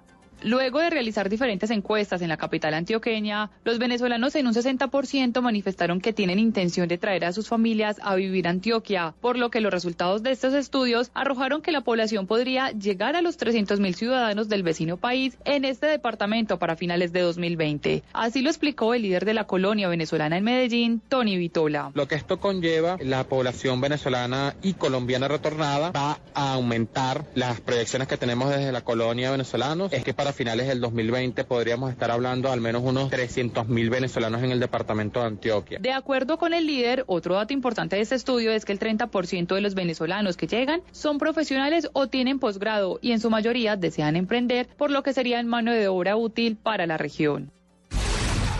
Y ahora vamos a la zona de frontera en norte de Santander. Miren, no ha pasado ni siquiera un mes desde la elección de alcaldes, gobernadores y autoridades regionales en todo el país y ya el alcalde electo del municipio de Chitagá fue declarado como objetivo militar. Angie Telles desde Cúcuta.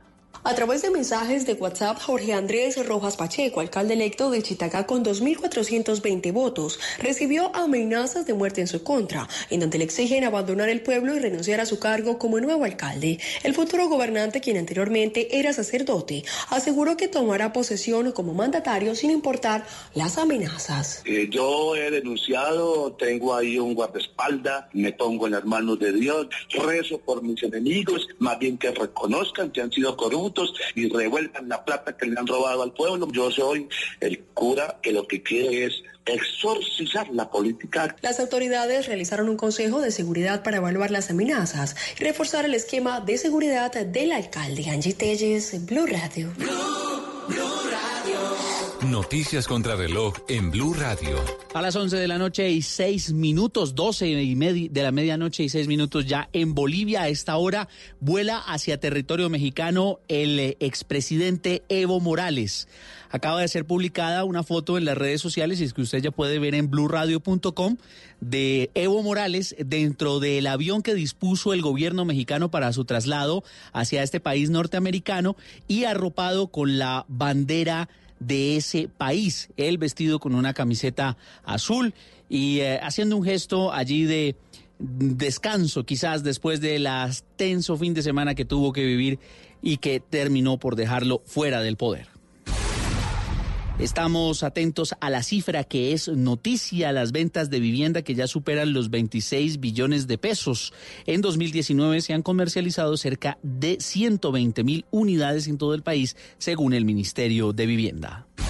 Y estamos alertos a la situación ambiental en norte de Santander, la alerta que está generando el presunto derrame de crudo que se generó en la región del Catatumbo, al parecer por la instalación de una válvula ilícita en el oleoducto Caño Limón Coveñas. La mancha de petróleo se extendió sobre el río Sardinata. Ya Ecopetrol activó dos puntos de control sobre el afluente para mitigar la emergencia y en el lugar se encuentran al menos 50 técnicos y operarios quienes realizan un recorrido aéreo y terrestre para determinar el sitio exacto de la fuga y las causas.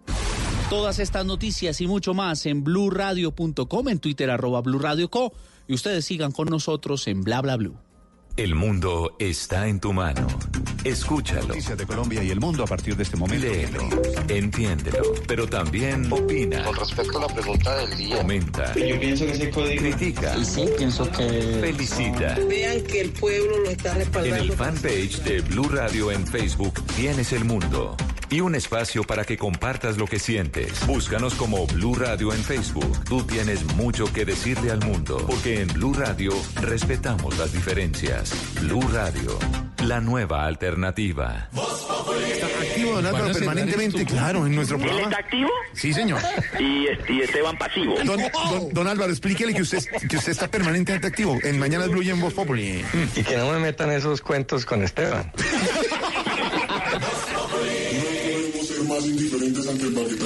Porque resulta que este es un tipo encapuchado que anda rondando por las redes. Lo están investigando. Todo paro nacional es delicado. Uno no puede taparse los ojos y negar que hay vientos huracanados en el continente y casi que en el mundo. Y segundo, porque coge al gobierno en un momento que no es bueno. ¿Cuál es la verdad? Los paros nacionales no son por una causa específica exclusivamente. Son cuando hay una sensación de en contra del gobierno. El gobierno del presidente Iván Duque es un gobierno abierto y demócrata. Jorge Alfredo, Colombia es un país que es el país que está creciendo más en América Latina. Acabamos de pasar unas elecciones donde ganaron en su gran mayoría sectores que no son afines al gobierno del presidente Iván Duque. Entonces, ¿por qué piensan que aquí no hay democracia? ¿Qué se requiere para una buena conversación? Un buen tema, un buen ambiente, buenos interlocutores, preguntarle a los que saben y dejar que todos expresen su opinión. Cada noche encontraremos los ingredientes necesarios para las mejores conversaciones en Bla Bla Blue. La manera ideal de terminar el día y comenzar uno nuevo. Bla Bla Blue. Conversaciones para gente despierta.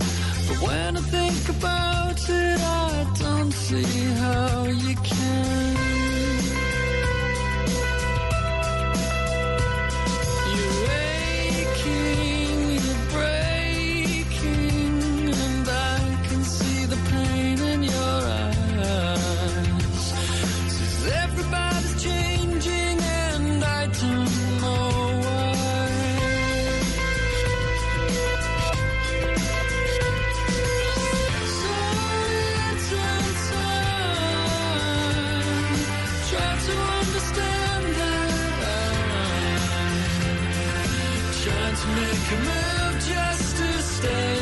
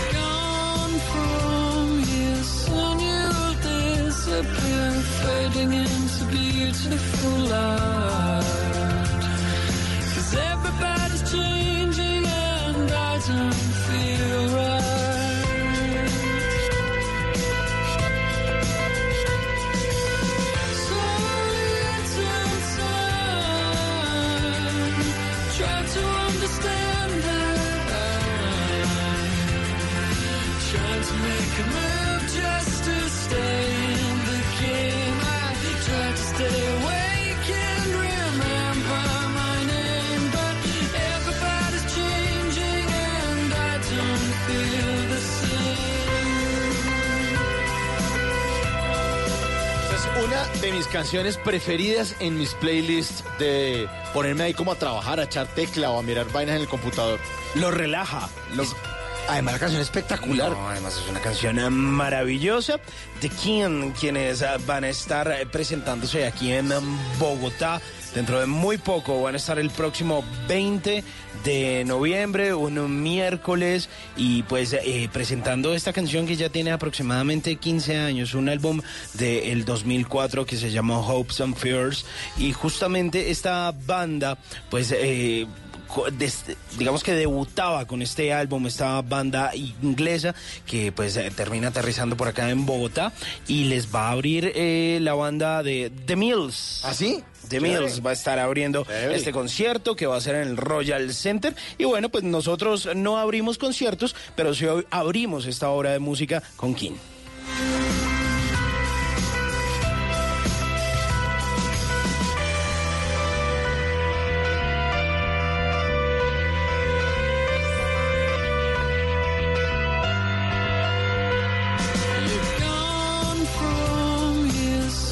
Segunda hora de Bla Bla Blue, ya le hemos dicho que es el momento de hablar en serio. Ya nos reímos mucho con Julio Echeverri, que estuvo divertidísimo.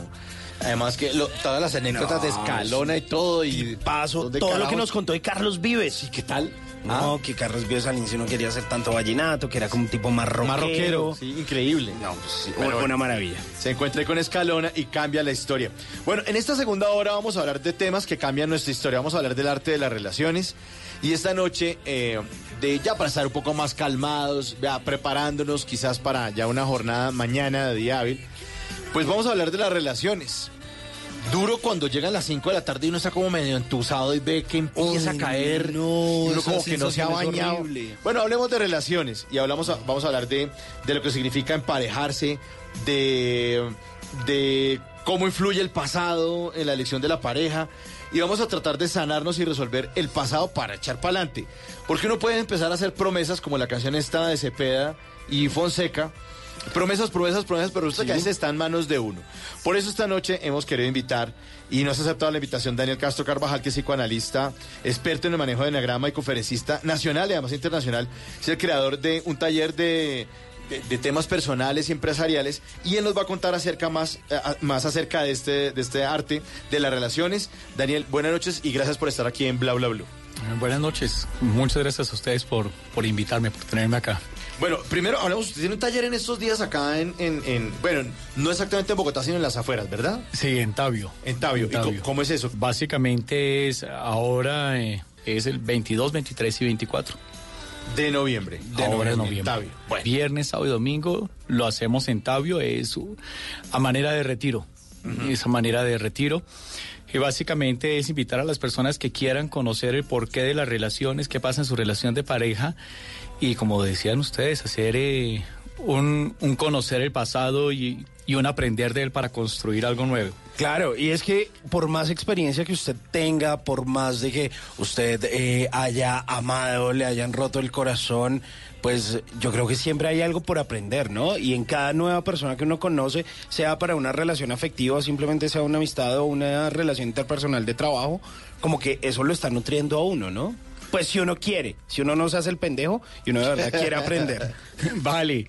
Bueno, ya veo que el lenguaje acá es un poco más laxo. Sí, claro. Eh, sí, no, lo que hacemos nosotros y, y lo que hago con la información que manejo es, digo que la información es subversiva.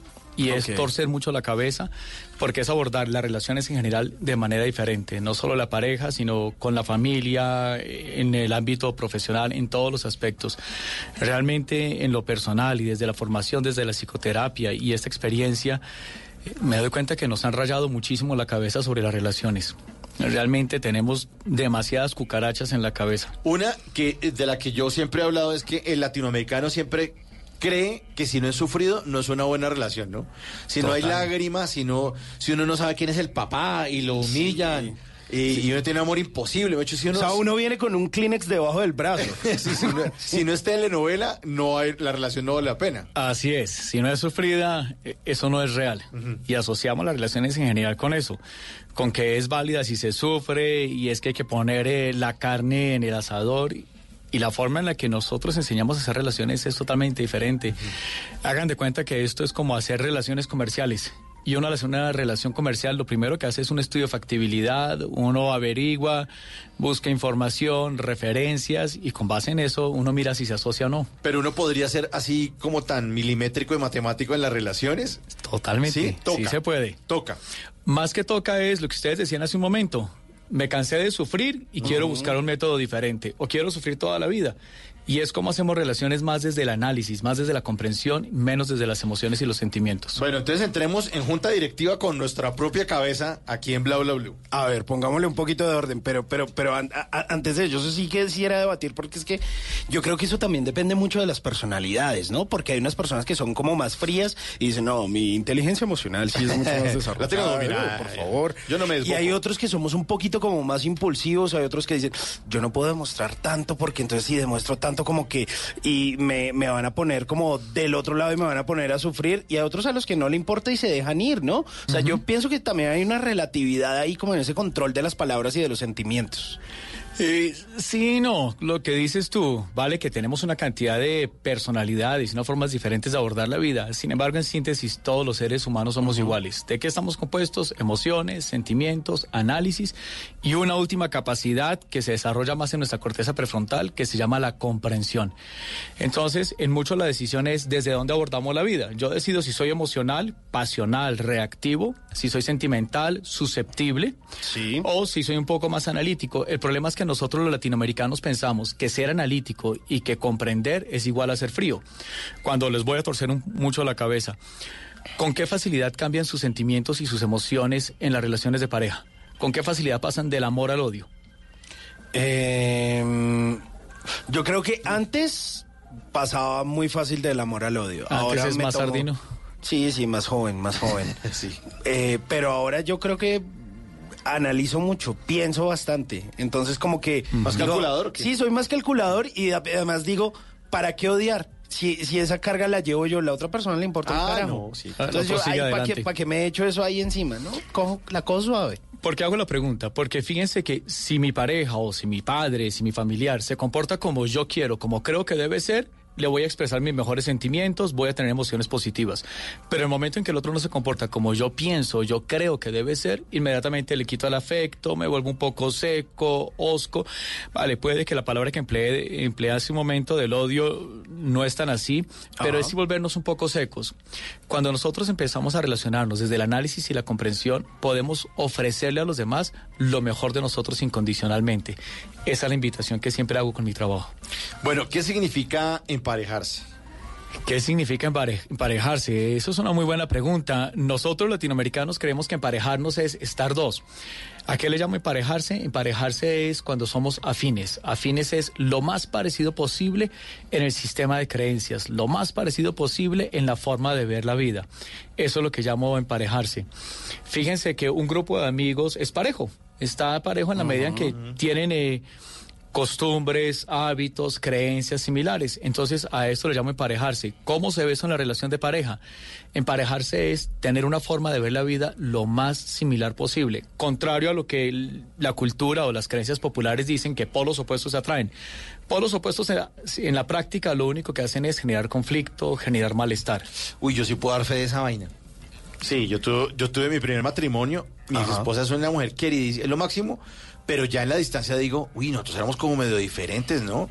Y hay cosas que como que no, no, o sea, compartimos cosas muy bonitas, tuvimos una relación muy chévere y, y- y ambos hicimos muy, cosas muy bonitas el uno por el otro.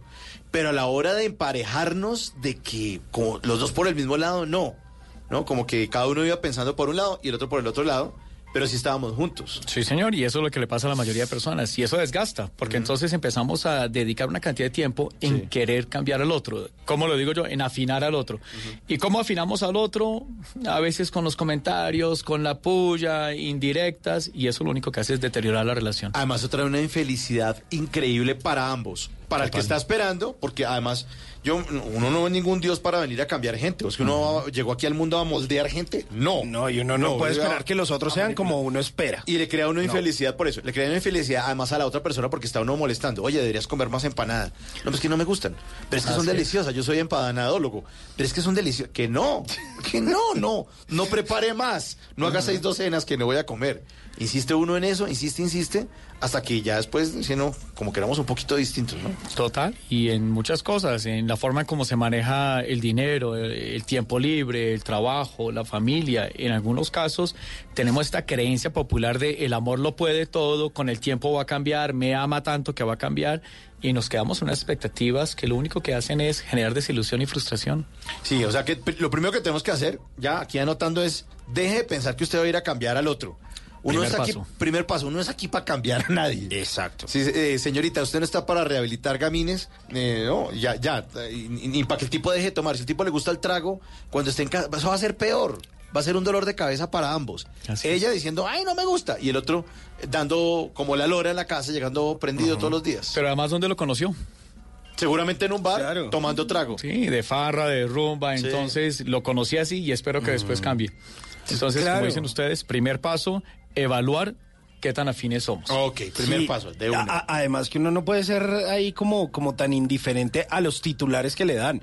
Usted ya sabe cómo van a ser las noticias. El titular se lo están dando desde el inicio y con advertencias. Usted es el que solito se va metiendo allá. Además que uno no puede esperar que la otra persona cambie o reaccione como uno reaccionaría porque es, es, es tan ilógico, porque esa es su experiencia es tan distinta, su formación es tan distinta, todo lo que usted ha vivido es tan distinto a lo de la otra persona, que nunca va, nunca va a reaccionar igual. Sí, es imposible. Efectivamente. Entonces usted lo que tiene que hacer es tratar de aceptarlo y acomodarse si le interesa a eso. Si Pero, no, pero, los interrumpo. Eh, Es claro, todo esto que están diciendo, pero por eso los invito a que lo veamos como una relación comercial. Para hacer una relación comercial, lo primero que ustedes miran es cuál es el propósito de asociarnos. Sí, Entonces, sí. busco algo, alguien afín, que es el primer paso que dijimos, pero lo segundo es el propósito. Y el propósito es para qué usted y yo nos vamos a asociar.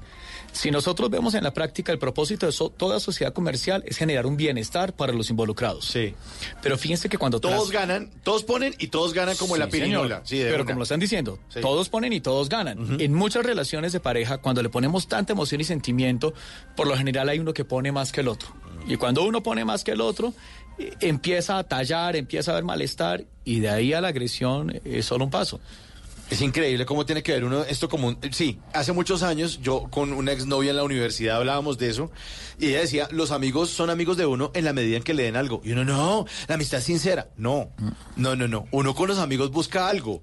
O, o, pues, complicidad. O que el tipo le dé compañía para ir a, a jugar tenis. Que le alegre el rato. Que le alegre el rato, que el tipo es chistoso, pues paso lo invitamos a que nos haga morir de la risa en la rumba, que el tipo es bueno para la parrilla, ah, está que llamarlo para el asado, ¿sí o no? Así es. Pero no es, y no es la amistad incondicional, no, usted es amigo. No existe. Porque además hay un, hay como un negocio. O sea, es una relación le- transaccional. Exacto, yo a usted le doy esto y usted me da a mí algo.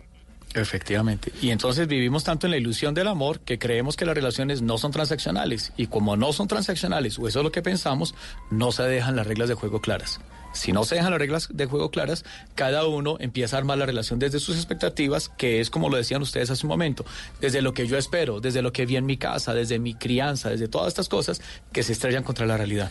Bueno, más adelante vamos a hablar entonces acerca de cómo influye el pasado en la elección de pareja, porque también uno viene con las los rayones de lo que le pasó en, cuando era uno niño o de pronto otra o- otra persona que, que no que le deja Sí, sí, ay, pero es que siempre me pasa lo Sí, mismo. pero, pero sí hay, pero hay gente que le deja unos rayones en el disco duro. Uy, es dura. Queda uno con el defectico. Queda uno como cuando Tiene uno como con el ruidito. Sí, queda uno como cuando uno tiene un carro y le dan un totazo por detrás, dice, ese le dañaron el chasis.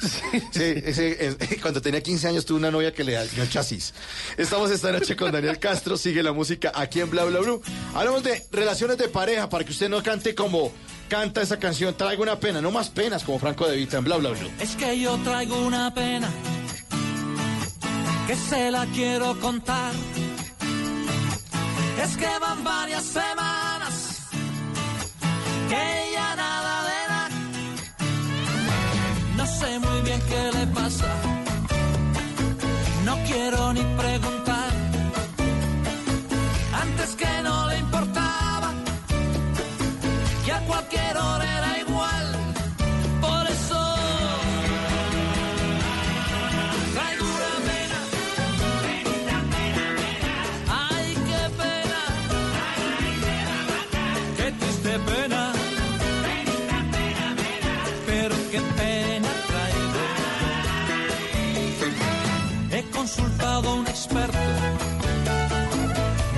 Dicho debo esperar.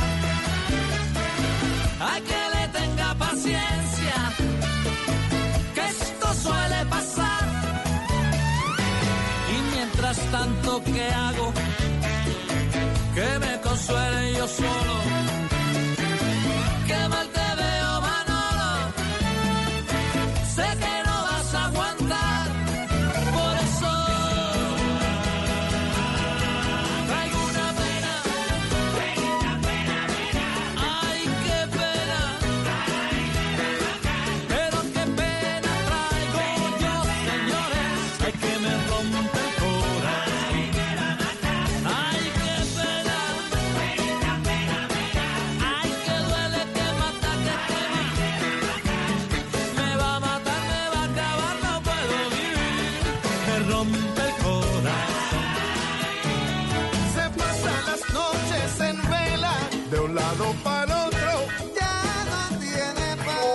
¿Qué planes hay?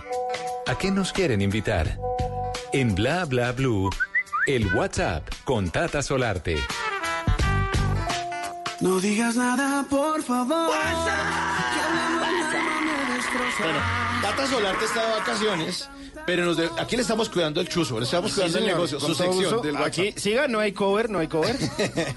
Bueno, tenemos plan, tenemos plan con eh, ¿A Cali, el, Cali el Dandy, Me gusta. Furucus Ustezos, Buenos. Sebastián Yepes, También, tremendo. la Pacifican Power, También los he escuchado, chéveres. Basurto All Stars, Uy, esos son buenísimos. Den Boys, Den Boys, eh, no los he escuchado, pero suenan bueno. Winston, Eh, tampoco, pero tienen nombre de sabrosura. Cravat, Cravat, eh, eh, tampoco le manejo cravat, pero, pero se lo bailo. Tatitrión. Eh, tampoco, pero lo bailaría. Bueno, para todos los de Cali, para todos nuestros oyentes en Cali que nos escuchan en los 91.5 les tengo este sabor a Colombia, gastronomía y música. El plan 16 de noviembre, 16 de noviembre. ¿En dónde? En el Parque La Retreta, ahí en Cali. eh, invita una marca de cervezas muy chévere, a la que yo le pego duro con, con juicio. Creo que usted también. ¿Sí? Sí, después le digo cuál es. Después cuál pero es. fría. Lo Pero importante es eso. por favor. Y no solamente una, varias, varias. Ah, porque, bueno. Sí, porque toca oír buena música. No, la tarea se hace bien o no se, Se hace. Sabor a Colombia, la invitación entonces en este WhatsApp es gastronomía y música, muy buena música de grupos conocidos como Cali del Dandy o Frucus Estesos o Sebastián Yepes y los otros que nos suenan como a rumba y a buena gastronomía y a buen parche este 16 de noviembre en Cali. Invitamos a todos nuestros oyentes. Las puertas estarán abiertas a partir de las 12 del día, así que no lleven carro, ¿no? Y si va a tomar, entregue el celular. La campaña de Bla Bla Bla a partir de hoy. Por favor, después empieza a subir fotos, No, no, historias, no, no, se no. arrepiente. Sí, sí, O a y- llamar a la que no. Sí, que no, no, no. Mi amor, pues yo quería mucho, perdóneme, perdóneme, Perdone, mamita. Perdóneme, pero discúlpeme. Sabor a Colombia. Sabor a Colombia es el WhatsApp de hoy de Bla Bla Blue. Vivo al fin un cuento de hadas que falso es suficiente. No importa cuánto duela despertarme, igual me duele todo y cada segundo del día estás presente. Me acuerdo de. Bla Bla Blue. Porque en la noche la única que no se cansa es la lengua.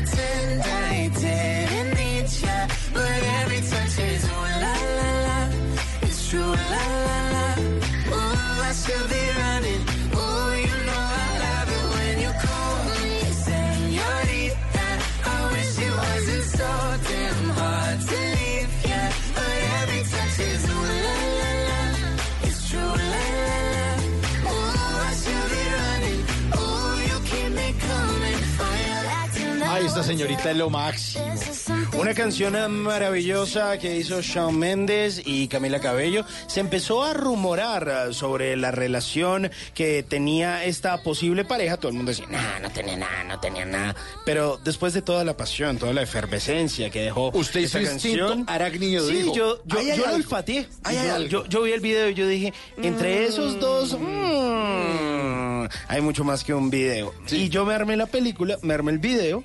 Y sí, resulta que terminó siendo cierto. Sí, pero usted debería meterse a psicología y eso, porque dijo lo mismo con Lady Gaga. Con Lady Gaga y Bradley Cooper. Dijo, ahí esa miradita en ese Ahí piano. pasa algo. pasa sí, será, algo. ¿me, me meto en la psicología o en la red?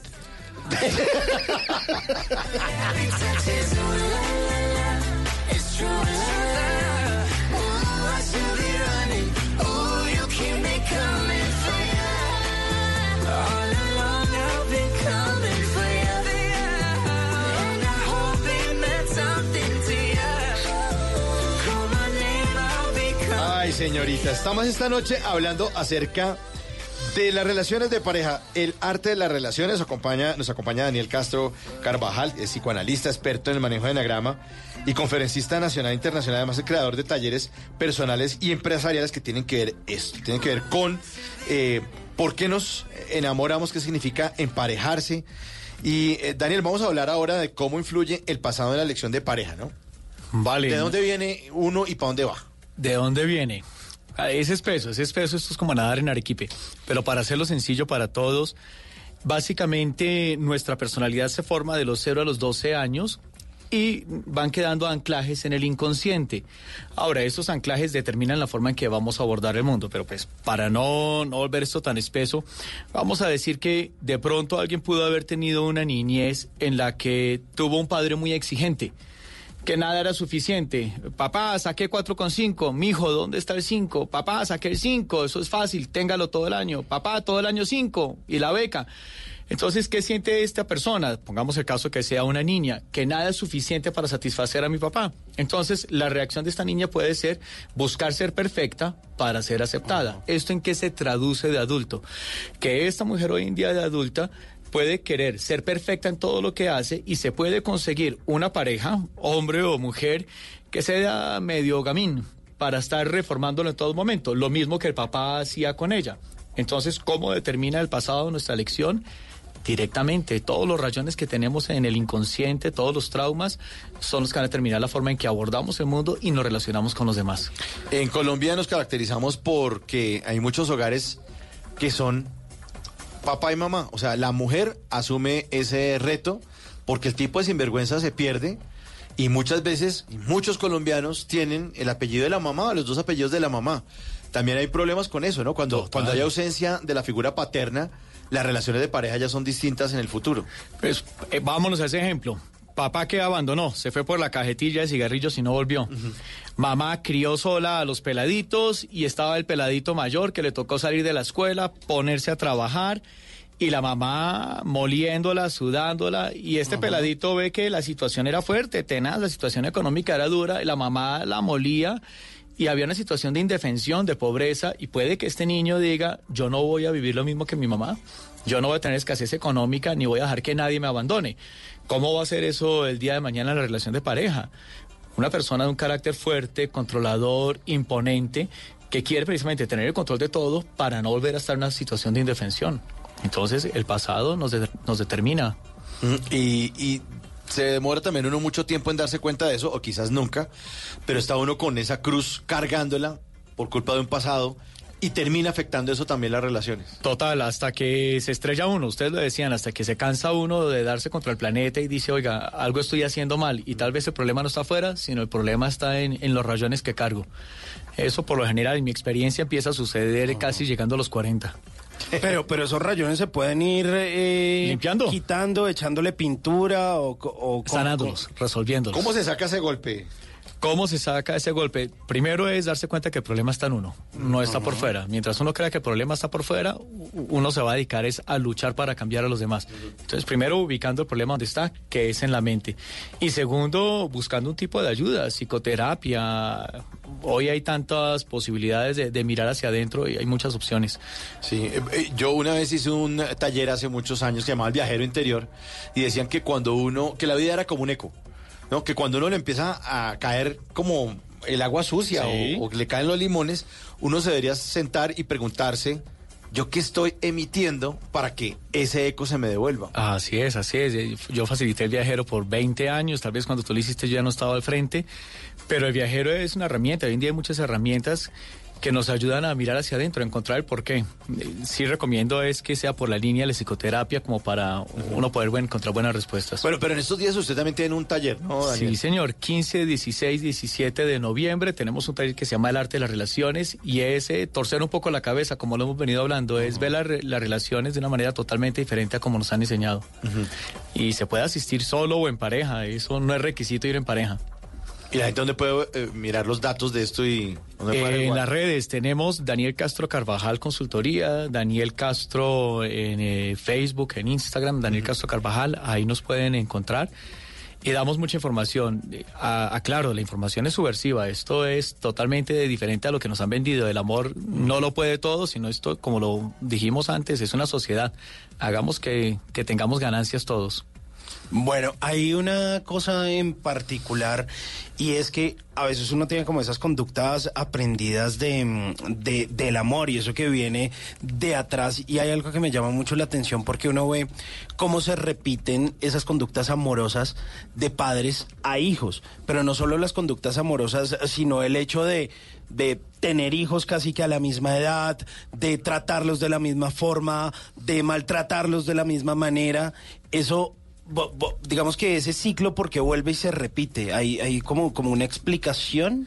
Sí, todo tiene explicación, pero me perdí un momento en explicación. Cuando dices tú de la relación con los hijos, Sí, claro, hablo de esas relaciones afectivas, o sea, Sí. cuando usted, digamos, crece en una casa donde hay un conflicto, y entonces el papá deja a la mamá, toda la cosa, y a usted lo terminan creando como con un poquito de odio, de rabia, o eso cree uno, y termina usted eh, siendo de pronto vulnerado o algunas cosas, y esa misma niña o ese mismo niño sale de su casa, va y repite la misma historia, y eso se repite, y eso se repite, eh, po- porque pa- pasa eso, o sea, como que uno no, no desaprende esa forma de amar, sino que cree que eso termina siendo como la correcta forma del amor, y por eso es que hay mucha gente que no cree en el amor. Sí, señor. ¿Por qué? Porque cuando nosotros nacemos, nosotros no venimos con una personalidad, nosotros no tenemos una conducta previa ni preestablecida. Nuestro cerebro es como un cassette, como una esponja que está absorbiendo todo. Entonces, lo que nosotros vimos en la niñez se nos hace válido.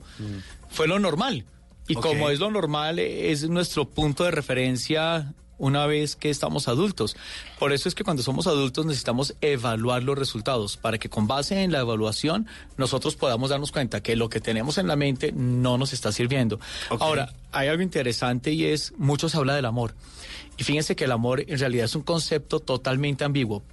Hay personas que mueren por amor, matan por amor, hay personas que sufren toda la vida por amor. Eso es un concepto realmente que genera más confusión que claridad. ¿Cómo vemos el amor dentro de la información que manejo, dentro de los talleres que hago?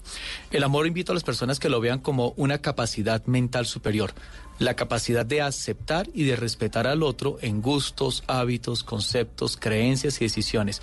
Entonces, desde la información que manejo, para mí el amor no es un sentimiento. El amor es una capacidad mental superior, porque si lo ponemos como un sentimiento, los sentimientos oscilan, eh, positivos y negativos todo el tiempo, pero si lo vemos como una capacidad mental, diríamos que el amor está más cercano a las matemáticas que a las sensaciones. Y si vemos el amor más cercano a las matemáticas, vamos a decir que las matemáticas son exactas y siempre dan el mismo resultado. Por lo tanto, si nosotros tenemos la capacidad de aceptar y respetar a los demás, gustos, hábitos, conceptos, creencias y decisiones, siempre vamos a tener excelentes relaciones. Entonces, un poco es como reelaborar esos conceptos que nosotros manejamos a diario. Y uno, y según eso que usted está diciendo, ¿dónde deja las mariposas en el estómago o el amor a primera vista que uno ve a alguien y... ¡ah! ¡Uh! Esa es, conocí a la mamá de mis hijos. ¡Uy! ¡Uy! Se la voy a mis amigos. ¿Dónde, dónde queda eso? Eso es pura química. Eso se origina en el instinto. Es decir, somos animales todavía y nuestro instinto puede reconocer dónde hay una compatibilidad genética. Tan pronto el instinto reconoce una compatibilidad genética, bloquea la capacidad de análisis porque lo único que quiere el instinto es aparearse. Entonces, las maripositas en el estómago simplemente es que el cerebro está generando una cantidad de neurotransmisores que provocan esa sensación tan agradable. El problema cuál es? Que confundimos la química con relación de pareja, confundimos química con enamoramiento. Pero estos neurotransmisores se van a producir hasta lograr aparearse y o dejan también de producirse cuando hay convivencia. Entonces, eh, la química o estas maripositas... Se está acabando el amor en esta relación. no sé. Claro, lo que se está acabando es, es la química. Eh, eso es lo que se acabó. Por eso es la invitación a hacer relaciones desde la mente, no desde el instinto.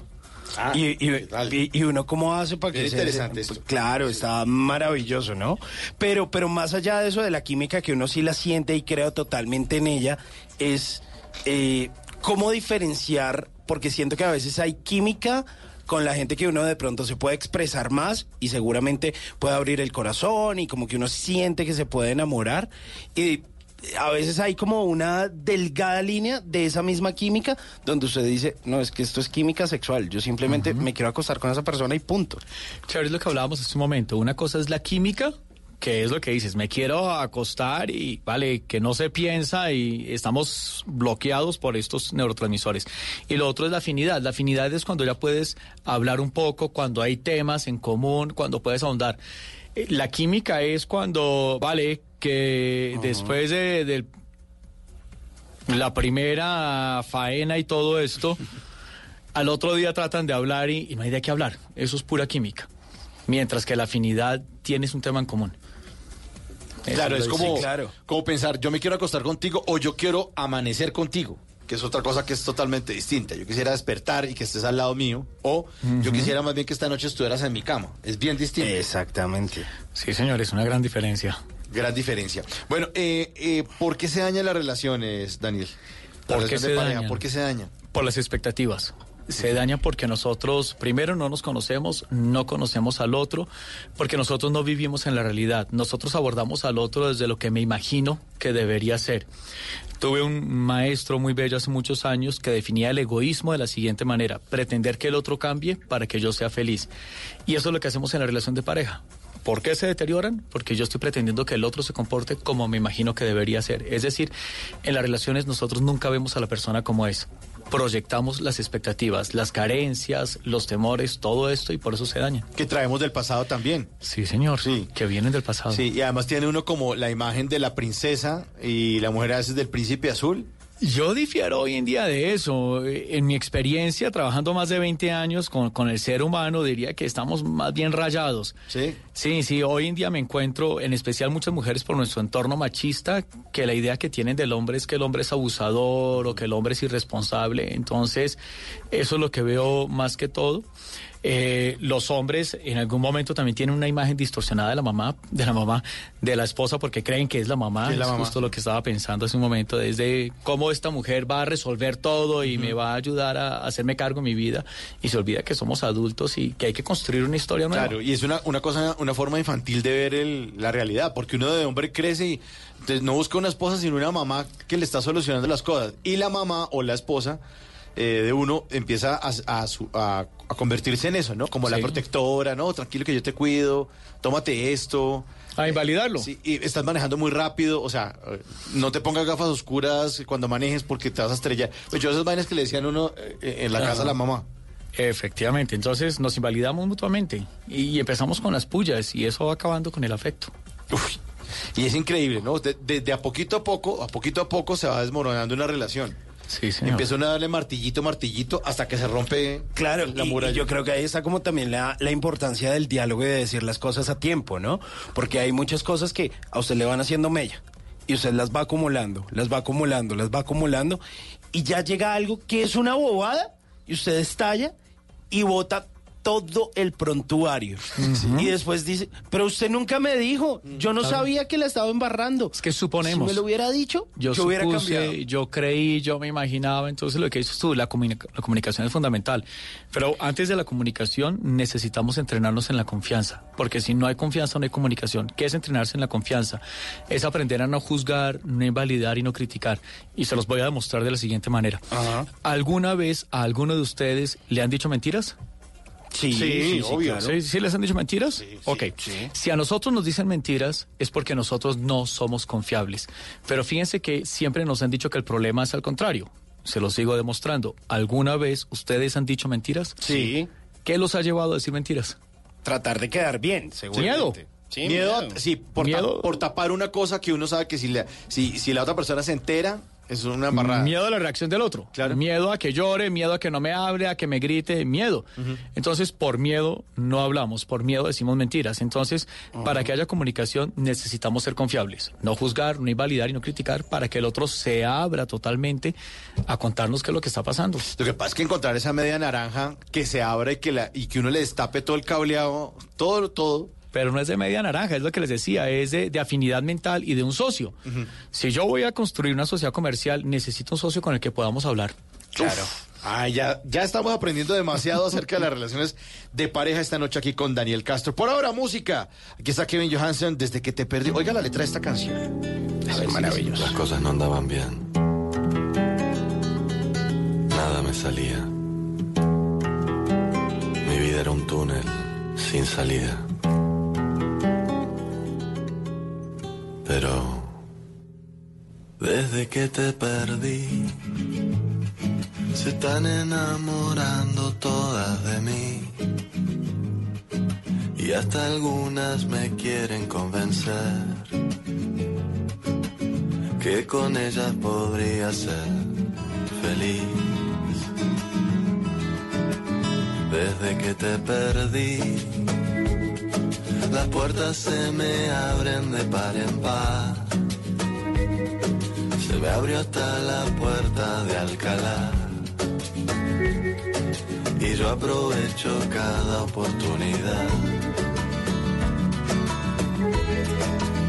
Desde que te perdí, nunca tuve tal libertad. Desde que te perdí, no me importa nada de nada. Desde que te perdí, la vida me sonríe sin cesar. Tengo trabajo y mucha estabilidad. Ya está trepado en la escala social. De agape en agape. Princesas me sonríen de cuando en vez. Me dicen el Hugh Hefner aragonés. Seguro que no sabes ni quién es. Seguro. Desde que te perdí, hago lo que me da la gana. Desde que te perdí, no tengo ganas de nada. Desde que te perdí, tomamos unas cañas por ahí. Me dices que no es lo mismo ya sin mí, que ahora también eres mucho más feliz. Desde que te perdí, desde que me perdí. Lo que algún día fue noticia, hoy es historia. En Bla Bla Blue, antes de que se acabe el día.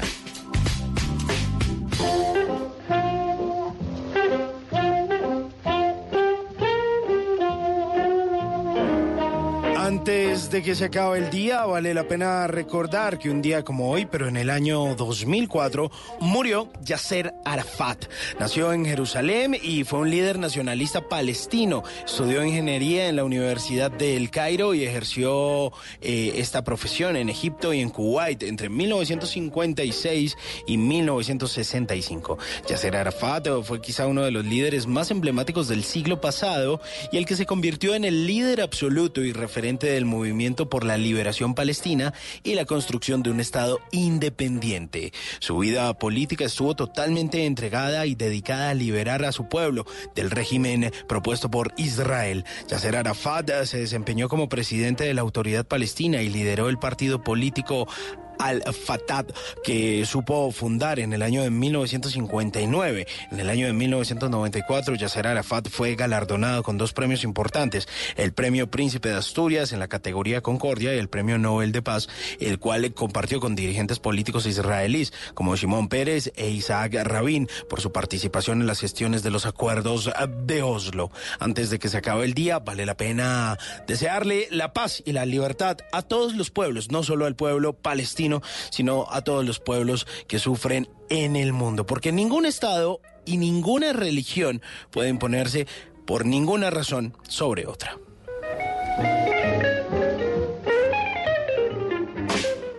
Nunca te irás a la cama sin aprender algo nuevo. Bla bla blue.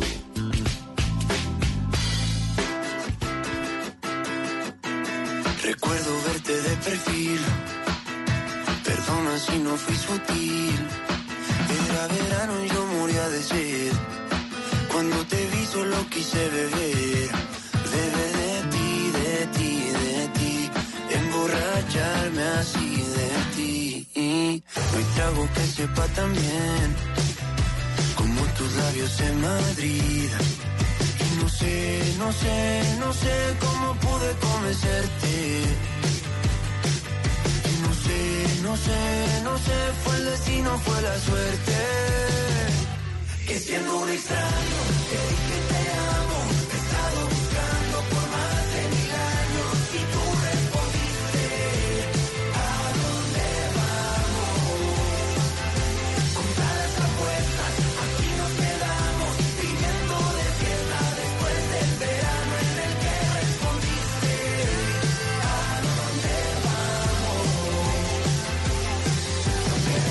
Pues vamos hacia las mejores relaciones de pareja esta noche en Bla Bla Blue. Sí, y muy buena relación es la que tiene Morat junto a su fanaticada que ha construido con un trabajo importantísimo este grupo colombiano que es un éxito y que va a estar por estos días por acá en Bogotá eh, y en Colombia porque habían estado de gira la gente de Morat y pues ahí lo recordamos con una nueva canción que se llama ¿A dónde vamos? en la cual pues eh, también nos muestra como ese punto de las relaciones, ¿no? ¿A dónde nos está llevando la relación con una persona? No sé, no sé, fue el destino, fue la suerte.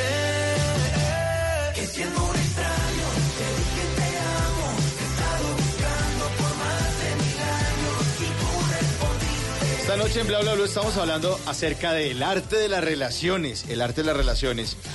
Eh, ya llegando al final de esta hora, eh, y además agradeciéndole a Daniel Castro que nos ha acompañado esta noche, eh, ya un, un- un- como para cerrar, hablemos de los compromisos y acuerdos en las relaciones, Daniel. Vale, ¿Cómo, cómo se maneja eso? ¿Cómo se maneja eso? Lo primero es darnos cuenta que toda decisión genera un compromiso. Y el primer compromiso está en compartir un, un propósito en común. Por eso les decía hace un momento, si no tenemos claro el para qué estamos juntos, sobre qué nos estamos comprometiendo, sobre unas expectativas que son personales, que no tienen en cuenta al otro. Y sobre los acuerdos, nosotros no sabemos hacer acuerdos. Esto es una palabra muy trillada que la escuchamos por todas partes y ahora eso está de moda con la nueva era. Y los acuerdos básicamente es una negociación, pero la negociación no puede ser para cambiar al otro. ¿A qué me refiero? Nosotros hacemos acuerdos sobre cambiarla al otro en su conducta. Mira, hagamos un acuerdo para que tú dejes de tomar, ha- hagamos un acuerdo para que no salgas con tus amigas, para que dejes a un lado tu noche de póker. Eso es cambiar al otro, eso es eh, querer eh, inconscientemente que el otro haga las cosas de manera. Los acuerdos que proponemos es sobre el manejo de la sociedad. Vamos a tener hijos, no vamos a tener hijos, quién va a ser el rol de proveedor, quién va a ser el rol de contenedor, cómo vamos a manejar las familias, cómo se va a manejar el dinero, inversiones. Los acuerdos es sobre el manejo de la sociedad, no sobre la conducta del otro. Importantísimo eso que nos comparte Daniel Castro esta noche aquí en Bla Bla Blue. Daniel, recordémosles a los oyentes que estén en el altiplano cundiboyacense porque allá va a ser su taller de este próximo fin de semana. Fechas, hora y cómo pueden Chévere. averiguar. 15, 16 y 17 se llama El Arte de las Relaciones. Esto es a las afueras de Bogotá, creo que ya muchas personas conocen el municipio de los ovnis, le llaman así. Y el teléfono es 316-470-5016, ahí les contesta mi socia y esposa, Paola Guzmán, esto es para comprobar que sí se puede uno trabajar eh, con la esposa, sí se puede hacer ese tipo de sociedad. Eh, eso, comienza el viernes en la mañana, 8 de la mañana, terminamos el domingo 7 de la noche. Es con quedada y todo, ¿no? Con quedada y todo. Se van preparados entonces para que mejoren sus Lleve relaciones. pijama. de pareja. Lleve pijama. Lleve sí. pijama. mejoren sus relaciones de pareja. Daniel, muchísimas gracias por acompañarnos esta noche aquí en Bla Bla Blue. A ustedes, muchas gracias, muy amables. Viene la música, eh, Crossfire, Brandon Flowers, y después de esta canción viene voces y sonidos, y regresamos con todas las llamaditas de todos ustedes en el 316-692-5274, la línea de Bla Bla Blue. Ya regresamos. Bla, bla, blue. outside your window. You're keeping secrets on your pillow. Let me inside, no cause for alarm.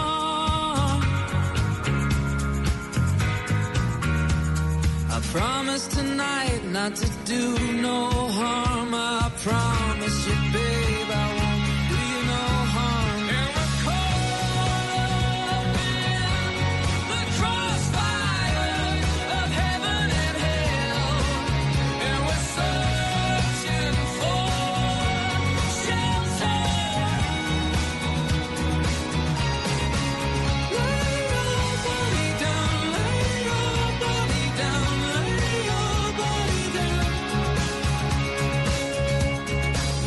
Watching your dress as you turn down the light.